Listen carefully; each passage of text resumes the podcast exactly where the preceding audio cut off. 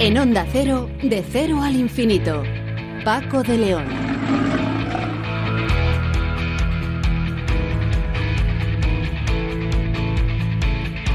Señoras y señores, muy buenas madrugadas. Bienvenidos a esta cita semanal que mantenemos fieles y puntuales aquí en Onda Cero para hablar de ciencia, de historia y de todas aquellas cosas que tienen que ver con el conocimiento. Después de este San Isidro raro, ¿verdad? Que hemos vivido sobre todo en la capital de España, en Madrid. Pues continuamos a la espera de nuevos acontecimientos con toda esta historia, con toda esta pandemia del coronavirus. Aquí en, en De Cero al Infinito vamos a hablar hoy, vamos a tener el placer de empezar hablando con el profesor Esteban Domingo. Profesor Domingo es virólogo que pertenece al, al CSIC y eh, hace tan solo unos días era nombrado miembro de la Academia Nacional de Ciencias de Estados Unidos. Es el décimo español a lo largo de toda la historia de esta institución que consigue entrar en este selecto club de investigadores. Vamos a hablar con él, aparte de este nombramiento, de la secuencia genética del virus SARS-CoV-2, de las mutaciones y de la mutagénesis letal. Eh, esto último pretende ser un arma, un sistema, una forma para acabar con este virus. Es un asunto muy interesante que les eh, invito y que les recomiendo a que escuchen con atención. Después y con Sonsoles Sánchez Reyes, en nuestros paseos por la historia, nos vamos a centrar en una de las, de las obras eh, artísticas más espectaculares que nunca haya hecho el hombre. Hablamos de la Capilla Sixtina, su historia y cómo fue realizada. También vamos a hablar con Nuria Malatz, que es investigadora del CENIO. Es, muy interesante lo que la profesora Malatz está llevando a cabo porque está liderando un grupo europeo, un grupo de ámbito europeo, eh, pero que ella dirige para confirmar, fíjense, que la diabetes tipo 3 es una manifestación temprana del cáncer de páncreas. Usted se preguntará, ¿y esto de la diabetes tipo 3 qué es?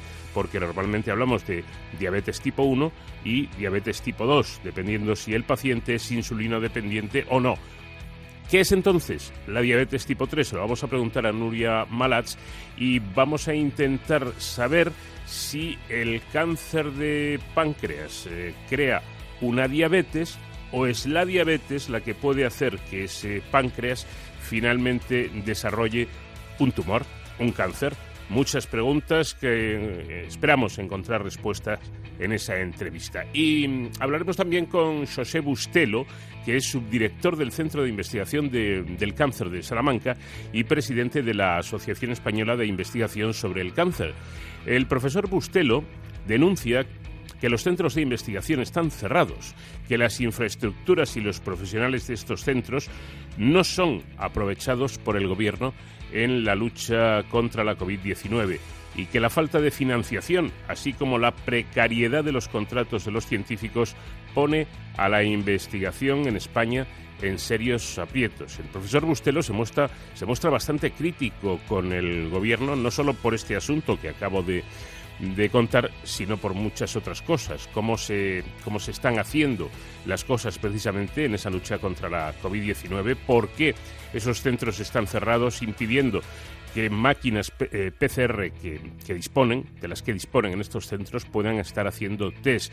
Porque estos investigadores, que aunque no son especialistas en virus, están preparados para colaborar con los que sí se dedican a la investigación de la COVID-19, no pueden hacerlo. En fin, asuntos que como digo, trataremos con el profesor Bustelo. Con José David de la Fuente eh, vamos a, asistir ya a la última entrega que durante varios episodios ha estado dedicando a la fascinante actividad cerebral. Con Héroes sin capa y de la mano de David Ferrero, pues vamos a conocer el trabajo de los bomberos también en esta pandemia, en esta crisis. En fin, que les invito a dos horas de radio muy interesantes que además van a estar amenizadas por eh, la música de un valor en alza de la música francesa. Es una chica que se llama Sasa.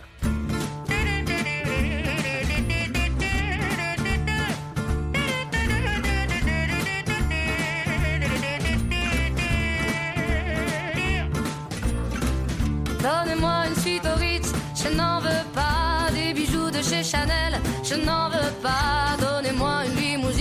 J'en ferai quoi? Offrez-moi du personnel, j'en ferai quoi? Un manoir à Neuchâtel, ce n'est pas pour moi. Offrez-moi la tour Eiffel, j'en ferai quoi?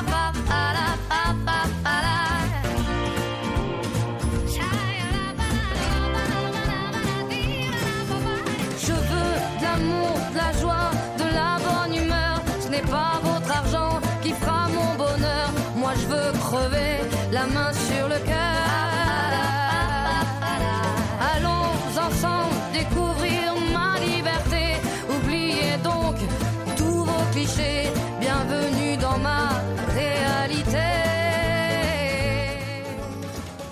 Tenía muchas ganas de hablar con el científico, con el investigador con el que lo voy a hacer ahora, porque este virólogo, eh, llamado Esteban Domingo, dice cosas eh, muy interesantes, como que la humanidad no se da cuenta, no nos damos cuenta de hasta qué punto vivimos inundados de virus de todo tipo.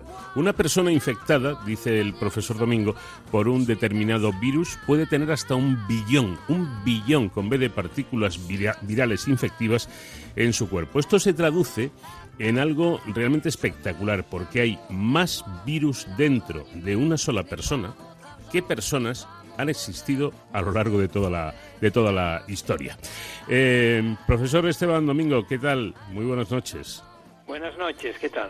Eh, no lo he contado, pero mm, un colega estadounidense le comunicó hace muy pocos días, eh, pero así como el que no quiere la cosa, que le acababan de nombrar a usted miembro de la Academia Nacional de Ciencias de Estados Unidos, una entidad fundada por el presidente Lincoln allá por eh, 1863 y a la que solo nueve investigadores españoles antes que usted habían sido eh, elegidos para, esto, eh, para este selecto club. Eh, no es un- técnicamente un premio, pero yo creo que es tan, tan importante que me va a permitir que, que le dé mi más cordial enhorabuena. Muchísimas gracias. ¿Qué siente un investigador de, de una dilatada carrera como, como usted cuando, pues esto, que, que de pronto se ve que es académico de, de la Academia Nacional de Ciencias de Estados Unidos? Bueno, estuve muy contento, sorprendido y contento y realmente pues un reconocimiento a muchos años de trabajo de todo mi grupo y por tanto, nada, una, una gran satisfacción y estímulo también para seguir trabajando, claro. Bueno, usted desarrolla su trabajo principalmente en el Centro de Biología Molecular Severo Ochoa, en Madrid.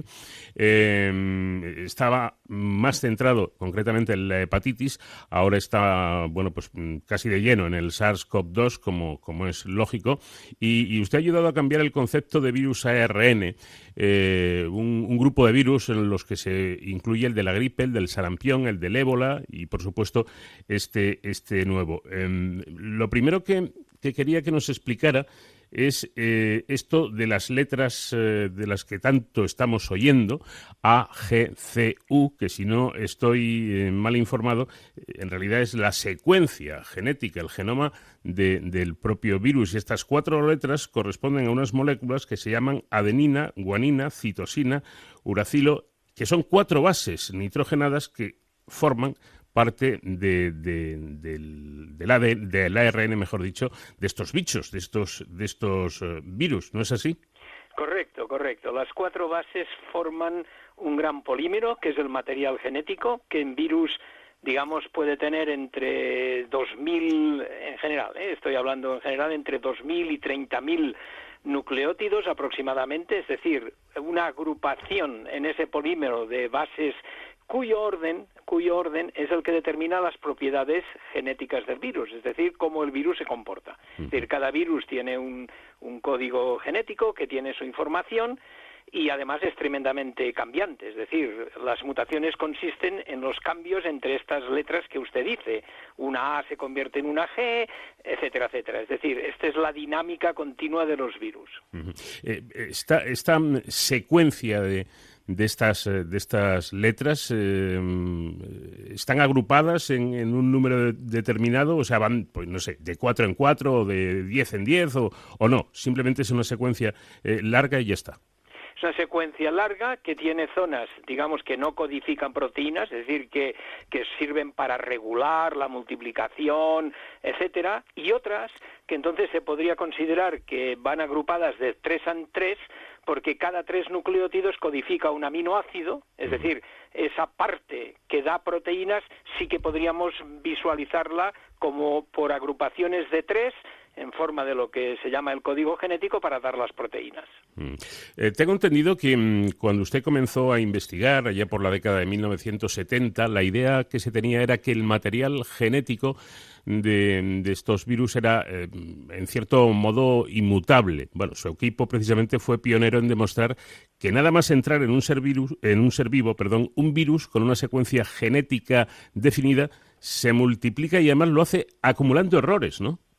Correcto. Esto empezó en los años 70 en la Universidad de Zúrich, donde yo estudiaba postdoctoralmente con Charles Weisman. Es allí donde empecé todo. Entonces, en aquel momento la mutación se consideraba algo raro, infrecuente.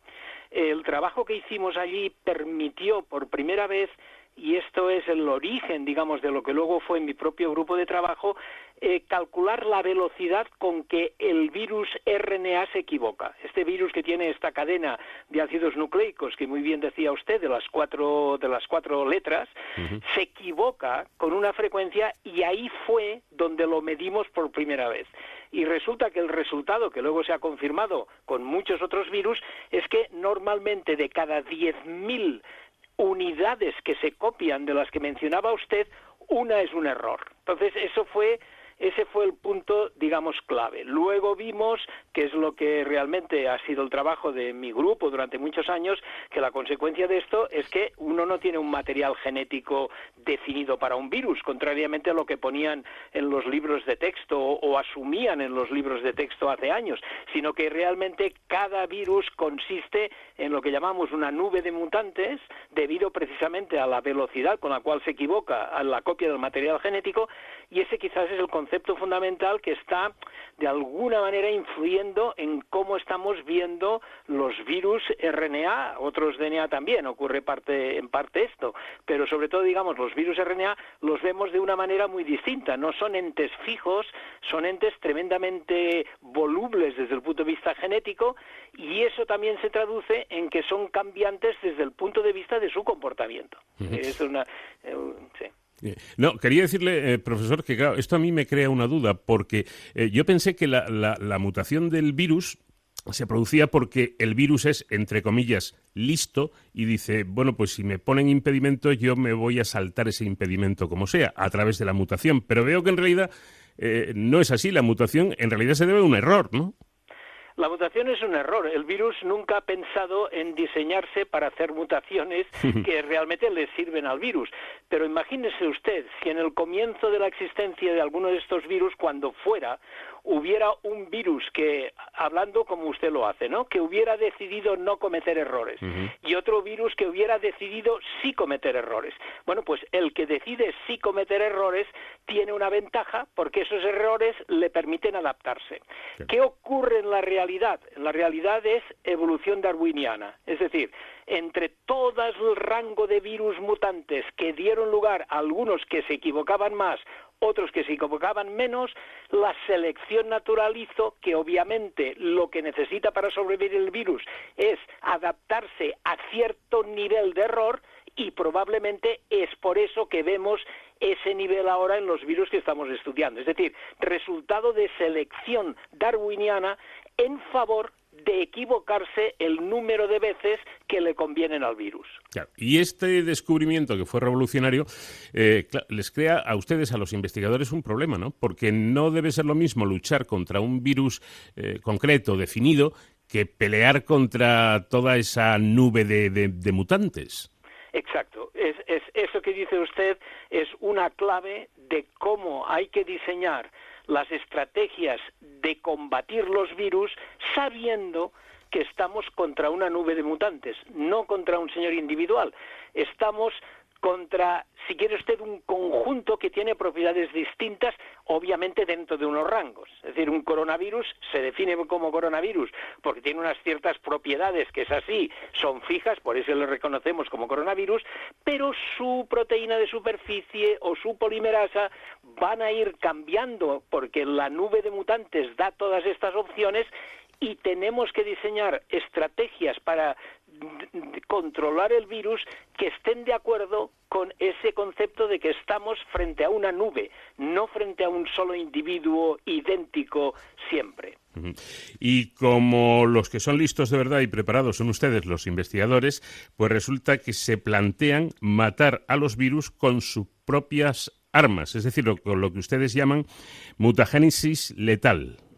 Correcto. No, estoy seguro que seamos realmente mucho más listos que los virus, eh, pero aclarado, aclarado esto, efectivamente una de las cosas que vienen además de un concepto teórico que se llama concepto de cuasi especies, es decir, la idea teórica que subyace a lo que estamos haciendo no fue inventada por nosotros, fue inventada por unos señores biofísicos muy importantes en Europa el siglo pasado, Manfred Eigen, Peter Schuster, y a nivel puramente teórico ellos postularon que en cualquier sistema que se multiplica, por ejemplo en el origen de la vida sobre la Tierra, hay un límite en las mutaciones que se toleran. Entonces, ¿qué hicimos los virólogos? Tomar ese concepto y ver si realmente haciendo experimentos podíamos hacer mutar el virus más de lo normal y hacer que se extinguiera. Y efectivamente, esto ocurrió así. Podía no haber sido así, porque hay a veces que hay ideas teóricas que, bueno, que no se cumplen experimentalmente, pero ahí sí que tuvimos la suerte, y esto también ocurrió cuando yo estaba de sabático en Estados Unidos con el profesor John Holland hace ya muchos años, y ahí tuvimos la suerte de poder demostrar que efectivamente los virus eran sensibles a un aumento de lo que llamamos su tasa de mutación o su tasa de error. Y de ahí es ese concepto de mutagénesis letal que efectivamente, como usted ha dicho muy bien, consiste en matar los virus con sus propias armas. ¿Te gusta mutar para adaptarte? Bueno, pues vamos a hacer que mutes tanto que entonces ya no lo puedes aguantar porque las mutaciones tienen un límite. Ese es el concepto. Y hay, porque claro, esta sería la clave, ¿no? Hay, ensayos de fármacos para, para producir esta mutagénesis letal contra el nuevo virus. Es una situación muy interesante porque resulta que hay varios fármacos que ya se están empleando eh, para esto y además algunos de ellos hace muchos años que se empleaban ya por ejemplo, uno que se llama ribavirina, para poner un ejemplo, que se ha usado en terapias con distinto, para distintos virus, y curiosamente esas sustancias, y no es la única, se usaban sin saber que actuaban por mutagénesis letal. De hecho, es posible que actúen por mutagénesis letal además de por otros mecanismos. Eh, es decir, es, es, muy difícil precisar que una droga solamente actúa de una manera. Pero lo que sabemos ahora es que nosotros lo que estamos utilizando son drogas que se han aceptado para uso en humanos. Y lo que sabemos es que muchas de esas que se utilizaban sin saber que mutaban a los virus, realmente eh, los están mutando. De modo que la mutación letal, curiosamente, podría ser una, una, digamos, un mecanismo antiviral que ya se estuviera utilizando sin que ni los médicos, ni los pacientes, ni las personas supieran que realmente estaba actuando de esta manera. Es una situación muy interesante, pero efectivamente ahora se están diseñando nuevos que hay que pasar todos los test de toxicidad, obviamente, como cualquier medicamento, pero realmente es una situación muy interesante porque podemos tener un nuevo sistema, digamos, de controlar los virus por un mecanismo nuevo muy relacionado con el concepto de cuasi especies, que es el, enfoque, ¿no? Ya lo creo, ya lo creo que sería que es interesante el hecho en sí y, estos trabajos. Eh, he leído que ha dicho usted, profesor, que si comparamos el virus de China eh, con el coronavirus, eh, con el de Brasil o el de España, resulta que van siendo todos distintos. Bueno, esto está ya publicado por otras personas que se, dedican más, más que esto a nosotros. Nosotros no, nosotros trabajamos a nivel, digamos, de cuasi especies, de antivirales, etcétera. Pero las personas que se dedican a estudiar la evolución del virus, vamos a decir, en el campo, están viendo que va cambiando. Claro, no, no podía ser de otra manera. Todos los virus que conocemos hasta ahora, el virus de la gripe, el virus del SIDA, el virus de la poliomielitis, todos los virus que conocemos van cambiando en función del tiempo. De hecho, hay un número eh, casi, casi, no sé cómo decirle a usted, milagrosamente constante a lo largo de los estudios de evolución de virus, que es 10 elevado a menos 4 mutaciones por nucleótido y año. Esto que nosotros en mi laboratorio ya lo sabemos casi como, como una rutina, ¿no? Que pues ahora acaba de salir hace una semana, eh, lo vi una semana, un trabajo del profesor Peter Simmons, inglés, que se dedica a estas cosas, y mira por dónde la velocidad de evolución que se está calculando para el nuevo coronavirus es 3 por 10 a la menos 4 mutaciones por nucleótido y año. Es decir, eh, el virus va a cambiar y va a seguir cambiando, seguro, no hay ninguna duda. Tendría que ser un cambio absolutamente sensacional para que de repente resultara que este corona se, que, se quede quieto. No, no mm. va a ser así. También ha comentado que, que, mm, bueno, cuando, cuando estás infectado, eh, infectado por el virus de la gripe, por ejemplo, si te hacen un análisis de la nube de mutantes el primer día y otro el segundo, eh, después de la infección los resultados serán diferentes. Hay una explicación, dice usted, que hasta ahora no tenían buenos métodos para secuenciar lo que hay en una nube de mutantes. Y ahora sí tienen técnicas de secuenciación masiva con capacidad para sacar miles y miles de secuencias genéticas, a veces millones, de una muestra biológica. No sé, no sé si esto tiene que ver, sácame de dudas, profesor, con el ARN polimerasa del fago FI25 de, de Margarita Salas. Vamos a ver, no, usted está, está dando ahora dos conceptos distintos. Sí. Eh, voy a tratar de aclararlo. El fago FI29 de la gran Margarita Salas es un virus DNA que precisamente es lo contrario, tiene una alta fidelidad para copiar polimerasas, eh, perdone, para copiar ácidos nucleicos y por tanto es una polimerasa que se ha usado en biotecnología, Margarita tiene varias tenía varias patentes en marcha, etcétera, etcétera, y por tanto es lo contrario, este es un virus de, de, muy muy útil para amplificar DNA en la polimerasa del fago FI29 y, y por tanto va, va, por otro lado. No, el, el problema con los virus RNA eh, que es el, el, de las nubes de mutantes, es que precisamente la fidelidad de sus polimerasas es órdenes de magnitud inferior a la de virus DNA como puede ser el FAGOFI29, digamos, de la polimerasa que estudió Margarita Sala. Es decir, es distinto. Y entonces, todo el problema, digamos, del, del, control de las enfermedades de los virus que estamos viendo a nivel de RNA es el contrario. Es decir, es una polimerasa de baja fidelidad que comete muchos errores y de ahí salen las nubes de mutantes, las altas velocidades de evolución en la, naturaleza, etcétera. No, estoy seguro que le haya contestado exactamente a lo que usted me preguntaba. Yo creo haber entendido efectivamente eh, la, diferencia que me parece que, ha explicado muy bien. Ya casi em, para, para, terminar, eh, algún colega suyo, como es por ejemplo en Juanes, eh, parece que está esperanzado con que la capacidad infectiva de este de este virus vaya, vaya bajando sensiblemente. Eh, por otro lado, he leído un estudio en el que se ha demostrado que casi todos los casos leves de personas que han pasado con síntomas leves o incluso asintomáticas la infección han creado anticuerpos, eh, por lo tanto están protegidos para, para una posible reinfección, pero quizá la cuestión, profesor, es ¿hasta cuándo están protegidos? Claro, hay, hay, dos asuntos interesantes en lo que dice usted. El comentario del doctor Enjuanes, que probablemente es la persona en este país que sabe más de coronavirus, dicho entre paréntesis, y con el cual esperamos colaborar en lo que hacemos, etcétera, etcétera, tiene razón en el sentido de que eh, hay una predicción en epidemiología que a medida que el virus se transmite mucho, puede ser que se vaya debilitando desde el punto de vista de virulencia. Hmm. Esto, esto es una predicción por una serie de datos teóricos que hay eh, de muchos grupos, nosotros también hemos participado, pero yo, yo, yo no sería mm, quizá tan optimista, es decir, posiblemente eso pueda ocurrir, pero no hay nada garantizado de que ocurra. Es decir, las mutaciones son aleatorias, es decir, las mutaciones ocurren al azar y, por tanto, bueno, eh, uno esperaría que la acumulación sea en general debilitante, pero tampoco se puede excluir totalmente que aparezca una que o mantenga o incluso aumente la virulencia. No, no, no,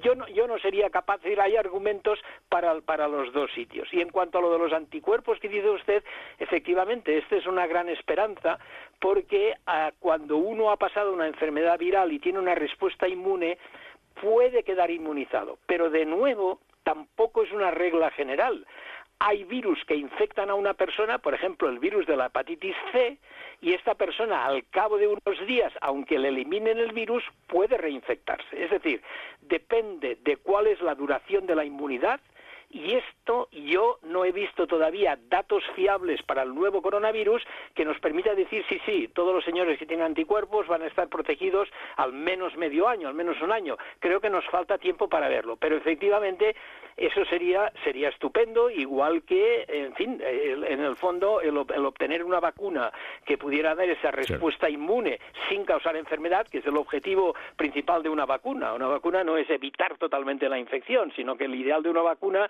es producir una respuesta inmune, digamos, suficientemente clara para proteger, pero realmente que no produzca enfermedad. Es decir, son, cuestiones muy interesantes lo que usted plantea, pero yo lo resumiría diciendo que todavía hemos de esperar y ver realmente cómo es este virus para saber por dónde va, a, decantarse lo que usted propone.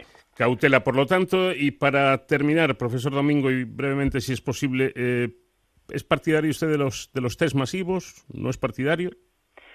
Yo creo que sería, es interesante hacer tantos test como uno pueda, pero realmente a mí lo que me parece más importante ahora es efectivamente evitar la transmisión del virus, como se está haciendo con los planes, digamos, de confinamiento, etcétera, y el diseño de vacunas y antivirales, a ver si realmente hay suerte y podemos obtener un tratamiento, un modo de prevención. Los test masivos, claro, el saber lo que ocurre a la población, quién está inmunizada o quién está activamente replicando el virus, sería ideal, pero entiendo que también hay problemas logísticos para, para ello. Y lo que sí creo que nos enseña este, esta situación en la que vivimos en España es realmente la necesidad que tenemos de reforzar nuestra ciencia, nuestra ciencia en general aplicada a la sanidad. Es decir, un país como el nuestro debe tener un nivel de implicación en las tareas científicas a todos los niveles mucho mayor de lo que estamos teniendo. Eso parece, parece claro y muchas veces lo hemos comentado desde este programa. Pues, profesor Esteban Domingo, virólogo y además miembro de la Academia Nacional de Ciencias de, Estados Unidos, ha sido un placer charlar con, usted. Eh, ha sido bueno, pues para mí muy interesante porque he aprendido mucho y espero que en otra ocasión tengamos eh, la posibilidad de seguir charlando. Muchísimas gracias a ustedes. De cero al infinito.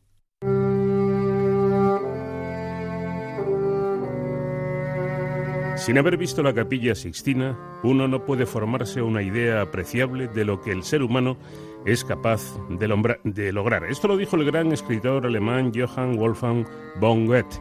Y es que esta obra maravillosa inspira el reportaje que hoy nos trae Sonsoles Sánchez Reyes. ¿Qué tal, Sonsoles? Buenas noches. Muy buenas noches, Paco. Entre 1477 y 1480, el Papa franciscano Sixto IV ordenó la remodelación de la antigua capilla magna en el Vaticano, de dimensiones coincidentes con las del Templo de Salomón en Jerusalén, según el Antiguo Testamento, una planta rectangular de 40,93 metros de longitud y 13,41 de anchura. A partir de ese momento y hasta la actualidad, la capilla se conocería, en referencia a ese papa, como Capilla Sixtina. El pontífice encargó la decoración de las paredes a pintores de la talla de Botticelli, Perugino o Ghirlandaio, quienes entre 1481 y 1482 realizaron frescos con las historias de Cristo a la derecha del altar y la de Moisés a la izquierda, así como retratos de todos los papas hasta ese momento. La bóveda quedaba decorada con la representación de un cielo estrellado. El 15 de agosto de 1483, Sixto IV inauguraba la nueva capilla, consagrándola a la Asunción de la Virgen. Años después, en 1508, un nuevo papa, Julio II, sobrino de Sixto IV, decidió cambiar la decoración de la estancia y pensó para acometer el proyecto en Miguel Ángel Buonarroti. Inicialmente el gran artista rechazó la encomienda por su magnitud casi inabarcable para un hombre solo, aduciendo además que se sentía fundamentalmente escultor y que no dominaba a la perfección la técnica del fresco, a pesar de haber sido discípulo en el taller de Ghirlandiao desde los 13 años. Sospechaba, por otra parte, que sus rivales le habían recomendado para el encargo por la alta probabilidad de que fracasase. La insistencia del pontífice llevó finalmente a Miguel Ángel a aceptar, aunque la relación entre los dos, hombres de carácter, nunca sería fácil. El propio pintor contaría que Julio II le había preguntado cuándo finalizaría la capilla, a lo que Miguel Ángel había respondido cuando pueda, provocando de esta forma la ira del Papa que le habría replicado tú tienes ganas de que te haga tirar desde el andamio. El artista comenzó el trabajo el 10 de mayo de 1508 y llevó a cabo la pintura de la bóveda y la parte alta de las paredes, plasmando en los nueve cuadros centrales historias del Génesis, como la creación de Adán, el pecado original y el diluvio universal, flanqueados por cinco sibilas y siete profetas que anunciaron la llegada de Cristo. En total, la representación iconográfica de más de 300 figuras. El 1 de noviembre de 1512, la capilla sixtina era inaugurada por Julio II con la celebración de una misa solemne. En 1533, otro pontífice, Clemente VII, un Medici, encomendaba a Miguel Ángel representar el juicio universal en la pared del altar, lo que supuso que se perdieran algunos de los frescos del siglo XV pintados por Perugino.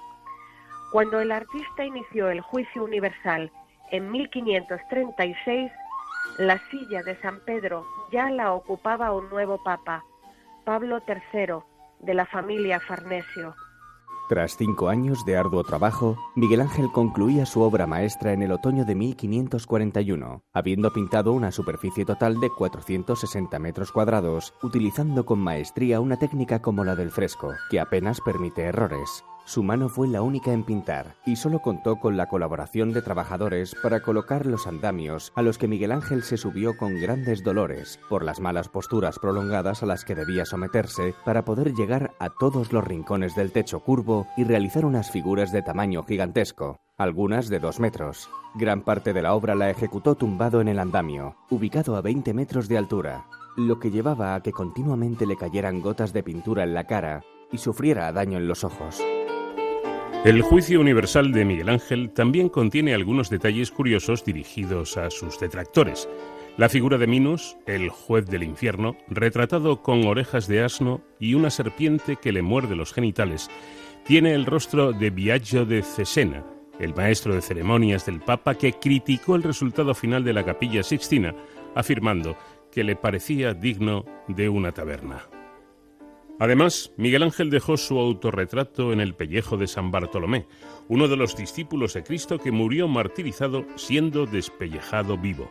La piel es sostenida en la mano por San Bartolomé, cuyas facciones son las del escritor Pietro Laretino, que había manifestado en público su opinión de que el juicio universal le parecía vulgar. Posteriormente, tras la muerte del pintor en 1564, a la muy longeva edad para la época de 89 años, un papa que un día sería proclamado santo, Pío V, pidió a un ayudante de Miguel Ángel llamado Daniele da Volterra que disimulase el tratamiento demasiado explícito, a juicio del pontífice, que Miguel Ángel había dado a los cuerpos de las figuras representadas en los frescos. Así, Volterra cubrió todas las partes pudendas con elementos como paños o flores, por lo que desde ese momento pasaría a la posteridad con el apelativo de Il Braghetone.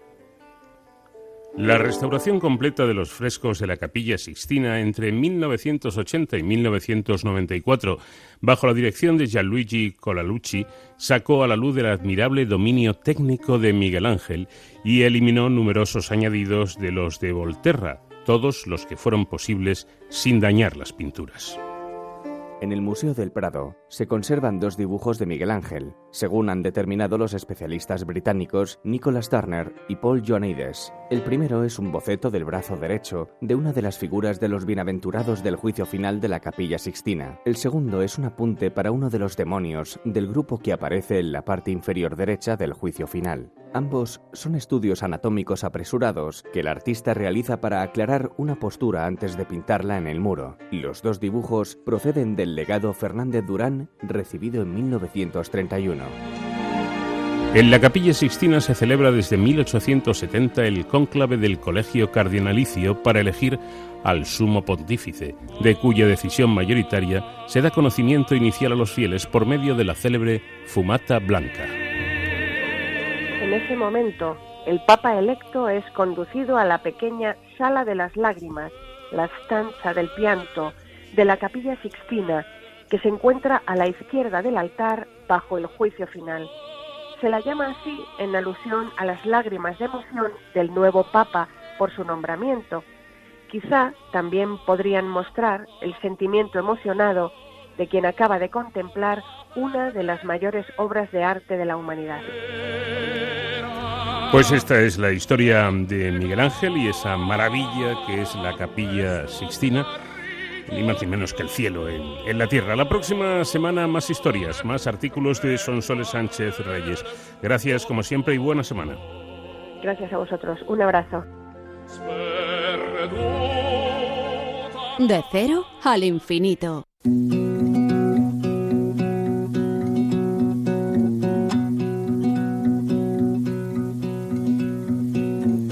Rappelle-moi le jour et l'année. Rappelle-moi le temps qu'il faisait. Et si j'ai oublié, tu peux me secouer. Et s'il me prend l'envie de m'en aller, enferme-moi et jette la clé. de rappel. Comment je m'appelle. Si jamais j'oublie les nuits que j'ai passées, les guitares et les cris, rappelle-moi qui je suis, pourquoi je suis en vie.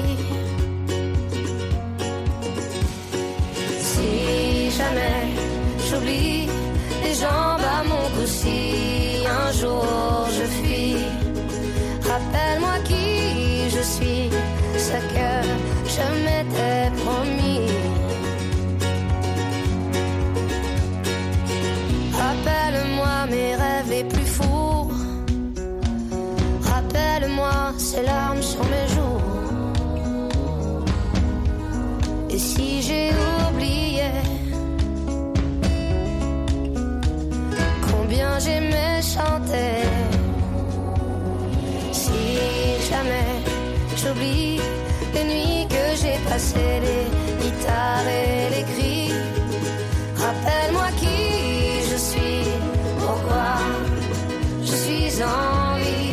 Aunque la ciencia se está centrando mucho, como por otra parte es lógico, en, estas eh, semanas en la COVID-19, pero eh, las investigaciones afortunadamente se dirigen también hacia otros campos eh, igualmente mm, interesantes e igualmente necesarios esos estudios. Concretamente vamos a hablar de un estudio europeo liderado por el CENIO que confirma que la diabetes tipo 3 es una manifestación temprana del cáncer de páncreas. Eh, resulta que eh, un equipo de investigación de este, de este centro ha confirmado que un elevado porcentaje de casos de diabetes tipo 3 está causado por este tipo de, tumor.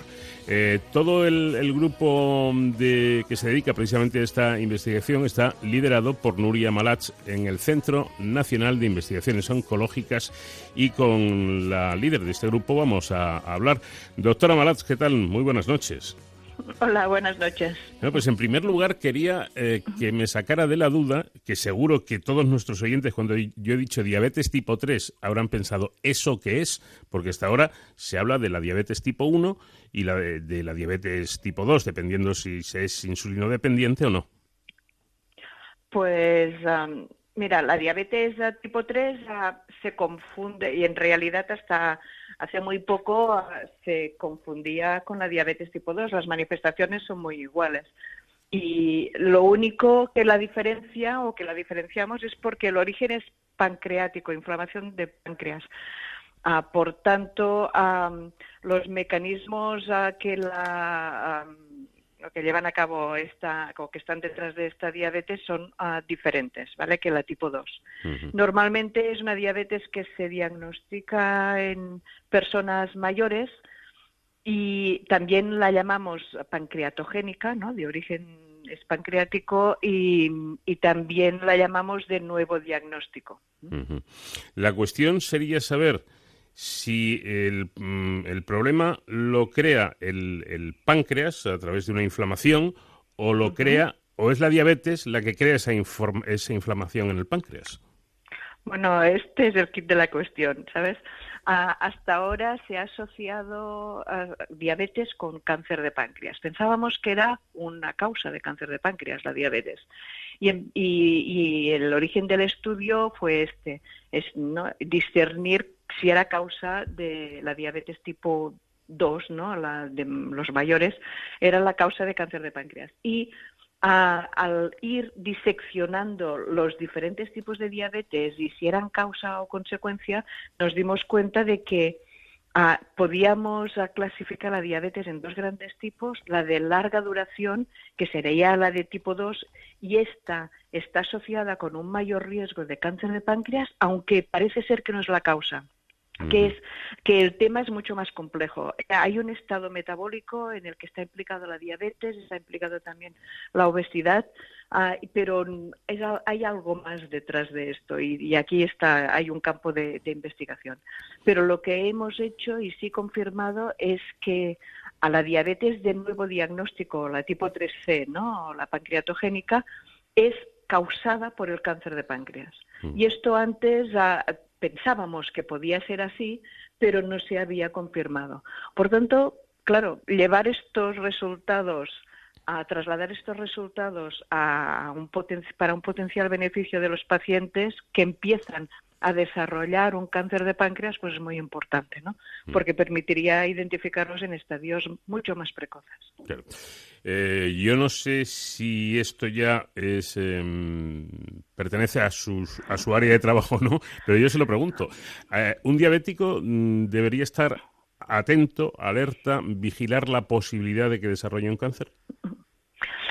Mm, bueno, ah, debería quizá no tanto una persona diabética, ¿no? De hace tiempo, hmm. pero el médico de atención primaria o los digestólogos o los endocrinólogos que diagnostican de nuevo una diabetes en un paciente entre 60 y 75 años mayor a que además esta persona es obesa, que además fuma, por ejemplo, deberían uh, entenderles, ¿no? iluminarse pensando, a lo mejor aquí ah, hay algo detrás que es lo que está provocando esta diabetes.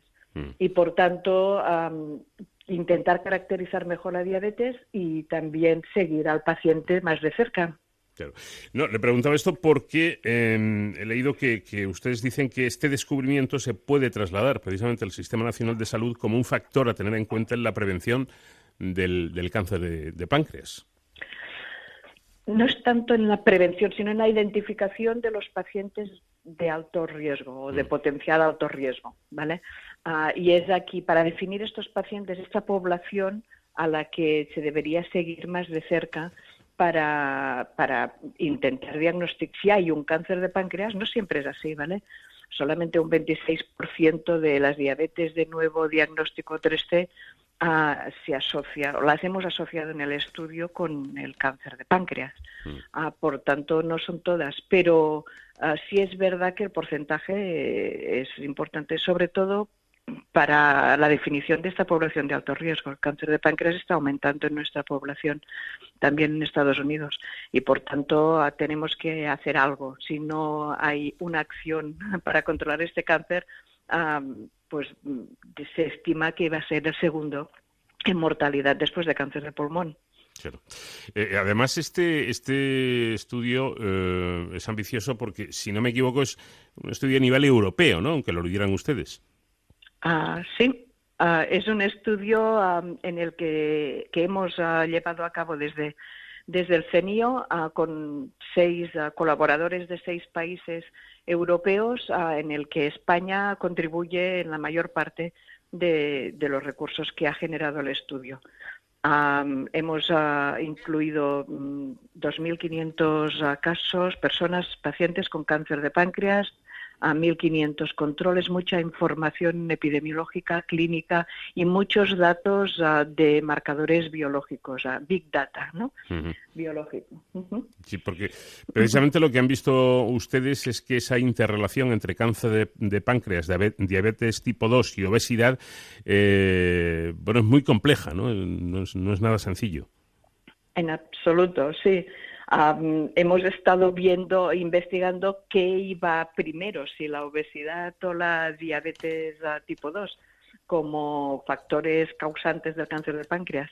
Y nos parece ser, de nuestros resultados interpretamos que en realidad no es ninguno de los dos factores. Hay algo más complejo detrás. Ayer estábamos discutiendo, hace un par de días, estábamos discutiendo con un grupo en el CENIO si es dieta antes o qué, qué provoca un estado metabólico en el que también están implicadas estas dos condiciones, ¿no? La diabetes tipo 2 y el y, el, y la obesidad. Hay algo más detrás y, esto requiere investigar un poco más. Eh, ¿En qué momento están eh, actualmente en este en este estudio? Pues ah, estamos, ah, después de, estos resultados, estamos intentando ir un poco más allá, no solamente viendo qué va primero, sino también identificando marcadores que puedan, que nos permitan afinar mejor la población, la definición de la población esta de alto riesgo y ver cuáles son las asociaciones, por ejemplo, de diabetes, obesidad, cáncer de páncreas con el microbioma con microbioma intestinal, oral, también en el tejido, también con el metaboloma ¿no? Ah, de los ah, pacientes. ¿no? Y para ello estamos ah, generando mucha más información en colaboración también con otros investigadores españoles y europeos y también desarrollando estrategias de análisis de Big Data, ¿no? Que esto es complicado también. Yo no sé, ya casi por último, doctora, si, si todo esto que se ha hablado y además eh, leí un estudio no, no hace mucho que me, que me sorprendió porque, bueno, siempre se ha dicho que la alimentación es muy importante y demás, pero es que hay un momento en el que se está eh, planteando seriamente que algo tan sencillo en apariencia, como es nuestra alimentación, si no la vigilamos por todo esto de la macrobiota y la microbiota, eh, puede ser, puede ser mm, eh, eh, casi el motivo de enfermedades muy graves que comprometen seriamente nuestra vida. Ah, sí, este es un campo muy debatido, no, mm. creas. No es, fácil. no es fácil en absoluto.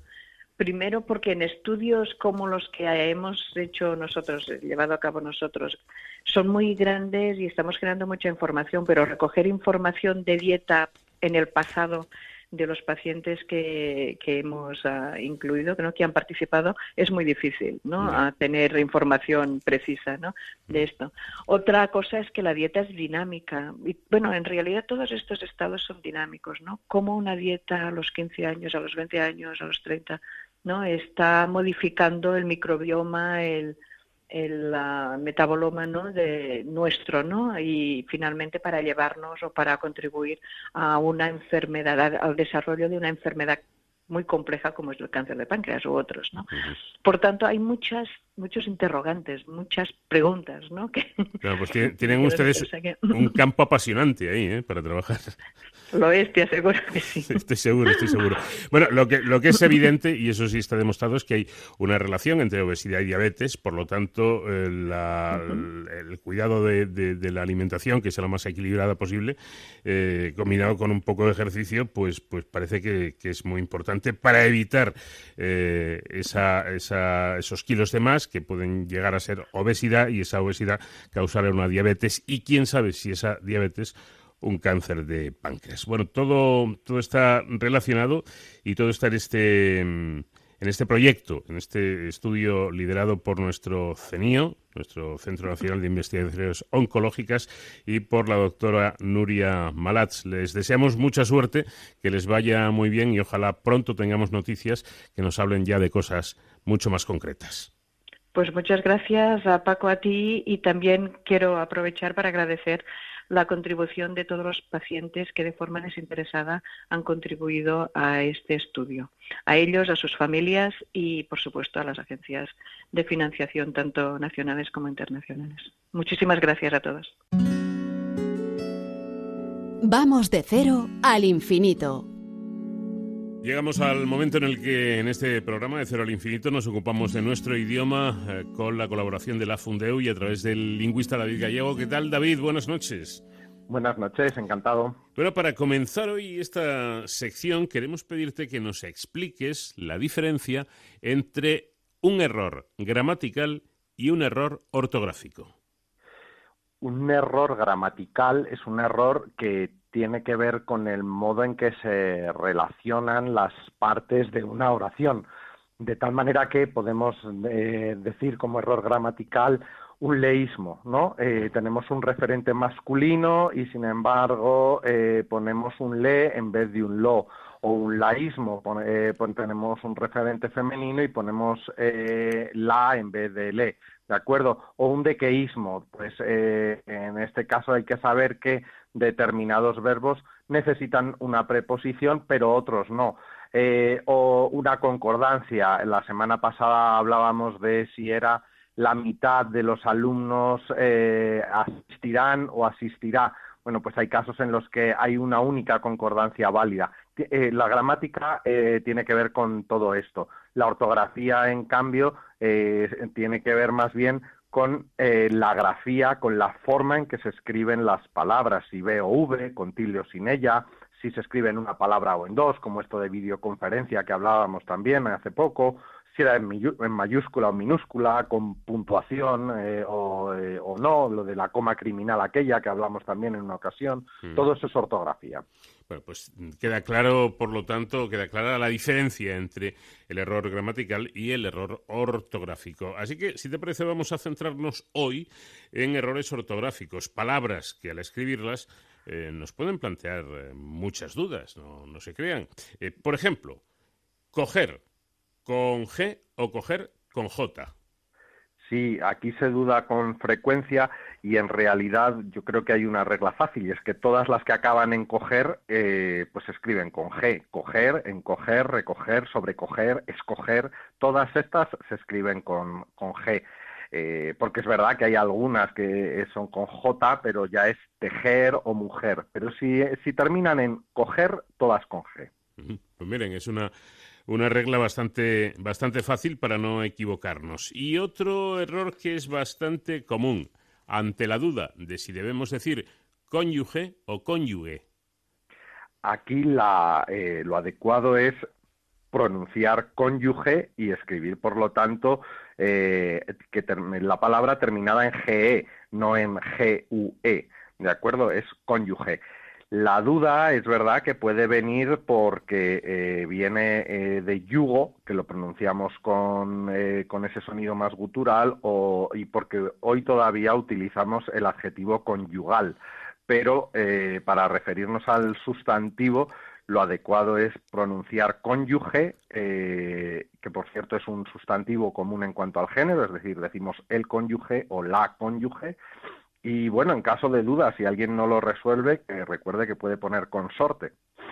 es seguramente más fácil, pero bueno, cónyuge, terminado en G, y no cónyuge, terminado en G-U-E. Y algo parecido ocurre con la palabra imagen, con G o con J. También es de estas palabras con las que se duda y bueno, imagen se escribe con G. Yo aquí, la... a mí es que siempre me gusta mucho buscar palabras de referencia que creo que la gente suele tener claras y, que sirvan de mnemotecnia. Entonces, del mismo modo que gen se escribe con G y no creo que nadie lo escriba con J, pues que sepa que imagen también se escribe con G. Y respecto al plural, eh, bueno, imagen en singular no lleva tilde, aunque sí lo lleve el plural. Imágenes y lo digo porque es muy habitual que eh, palabras como imagen, origen, examen y gravamen, eh, estas palabras se les ponen incorrectamente una tilde en singular porque sí que la llevan en plural. Has estado hábil ahí, ¿eh, David? Con lo de gen, que efectivamente yo creo que a nadie se le ocurriría escribir gen con J, pues para imagen, pues como el gen con G. me, quedo, me quedo con, la mnemotecnia. Eh, otro caso que también puede conllevar sus dudas. Eh, yendo con ella con, o, con, o con Y. También puede dudarse, al fin y al cabo, del infinitivo ir a yendo, hay una cierta distancia, ¿no? Eh, y, claro, alguien puede decir, esto será con ella, será con Y, es con Y, ¿de acuerdo? Aquí no, no puedo razonar más y lo único que sí puedo decir a modo de curiosidad, esa frase que decimos tantas veces de me voy a ir yendo, que se juntan tres formas distintas del verbo ir. Eh, me voy, que expresa voluntad, a ir, que es el verbo, y yendo, que lo vas a hacer poquito a poco. O sea, esta cosa española de eh, despedirnos durante tres cuartos de hora. Efectivamente, pues ya lo saben, yendo con Y, no con doble L o con L. Y en el caso de espectacular, es tal cual lo he dicho yo, espectacular o espectacular es con ese, es con ese, espectacular. Eh, ¿De acuerdo? Pues, entonces, eh, aquí la, forma de recordarlo probablemente sea eh, pensar en que pertenece a la misma familia léxica que espectáculo o espectador, palabras que probablemente escribimos bien sin, sin, dudar.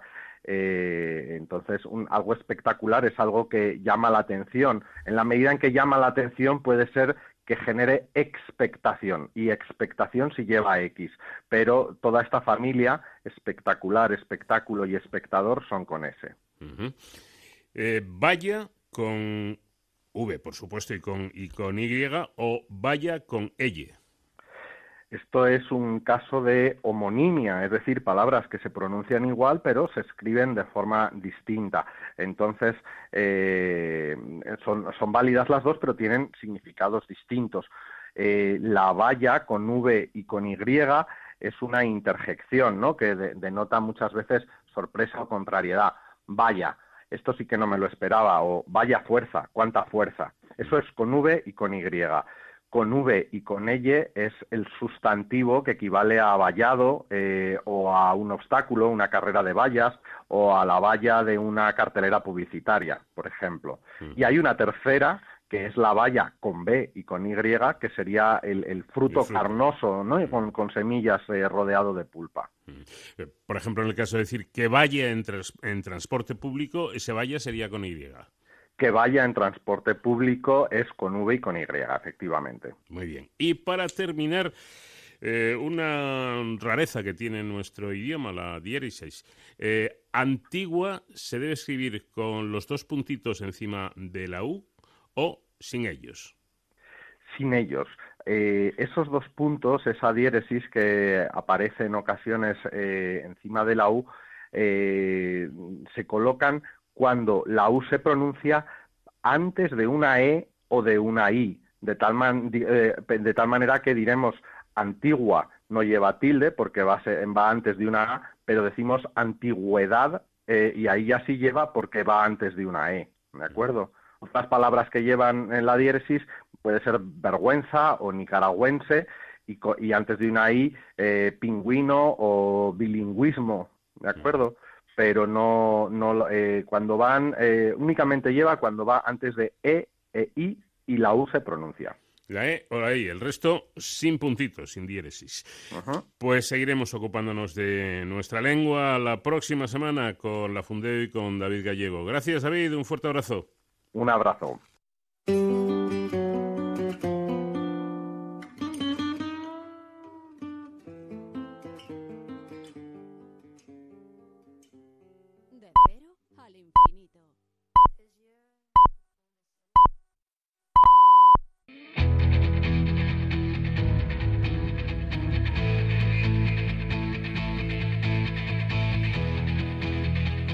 Cero, de cero al infinito.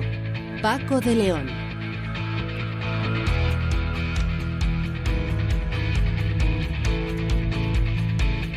Entremos ya en nuestra segunda etapa, segunda hora de, de, cero al infinito, en la que vamos a tener bastantes cosas que seguro resultan de su interés. Por ejemplo, vamos a eh, charlar con José Bustelo, que es subdirector del Centro de Investigación del Cáncer de Salamanca y presidente de la Asociación Española de Investigación sobre el Cáncer. Eh, Bustelo eh, está un poco enfadado, ¿verdad? está un poco enfadado con, con el gobierno, denuncia que los centros de investigación estén cerrados, que eh, deberían haber estado colaborando con, los, eh, con sus colegas, con los investigadores del coronavirus prácticamente desde el minuto cero y que los centros, como ya han señalado otros investigadores de renombre, los centros de investigación disponen de máquinas eh, para, para hacer las pruebas PCR que están eh, paradas de una manera, según su punto de vista, absolutamente ilógica. Pero además el, profesor Bustelo eh, dice otras cosas, habla de la falta de financiación, habla de la paralización de proyectos importantes que se pararon en un punto eh, en, los que, en el que ya no va a volver que empezar de cero porque lo hecho durante ese tiempo no va a servir. Eh, habla de, precariedad de contratos, en fin, muy interesante lo que nos va a contar el doctor Bustelo. Con José David de la Fuente hablaremos ya en la última entrega de este capítulo de la extraordinaria y asombrosa actividad cerebral en el ser humano. Y con eh, David Ferrero en Héroes sin capa nos vamos a ocupar de conocer el trabajo que los bomberos están realizando también como unidad de, emergencias en la crisis del coronavirus. Y ya saben que todo ello hoy está trufado con la música de un artista realmente interesante. Ella se llama Shasha.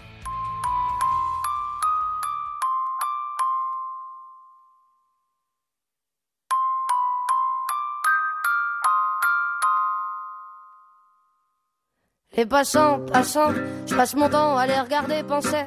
Leurs pas pressés dans leur corps les airs. Leurs passés se dévoilent dans les pas sans se soucier. Mmh. Que suspicieuse à la vue, je perçois le jeu de pan. Leur visage comme des masques me fait l'effet répugnant. Que faire semblant, c'est dans l'air du temps. Passe, passe, passera, la dernière restera. Passe, passe, passera, la dernière restera. Enfin, n'est fait que de fait, le fait est que l'effet se reflète à sa capacité de prendre le fait tel qu'il est, sans se référer à un système de pensée dans sa tête. Dans déjà, c'était l'été hier encore, le temps me surprend, semble s'accélérer, les chiffres de mon âge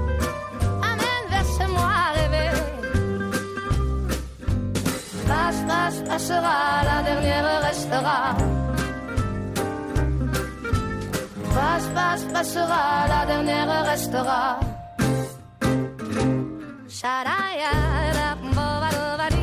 En plena crisis de la COVID-19, cuando miles de investigadores en todo el mundo se afanan en encontrar soluciones y, por supuesto, también vacunas, eh, sorprende que comprobar que en España los grandes centros, los principales centros de investigación biomédica, eh, permanecen o han permanecido cerrados. ¿Cómo, ¿Cómo, es posible? Bueno, pues esta misma pregunta se han hecho importantes investigadores de este país y le han buscado respuestas. Por, por el camino, a muchos no les ha quedado otra que, que rebelarse seriamente contra el gobierno. Es el, es el caso de José Bustelo, que es subdirector del Centro de Investigación del Cáncer de Salamanca, referente de la investigación que, se realiza precisamente en Salamanca, y a su vez es presidente de la Asociación Española de, de Investigaciones sobre el Cáncer. Profesor Bustelo, ¿qué tal? Muy buenas noches.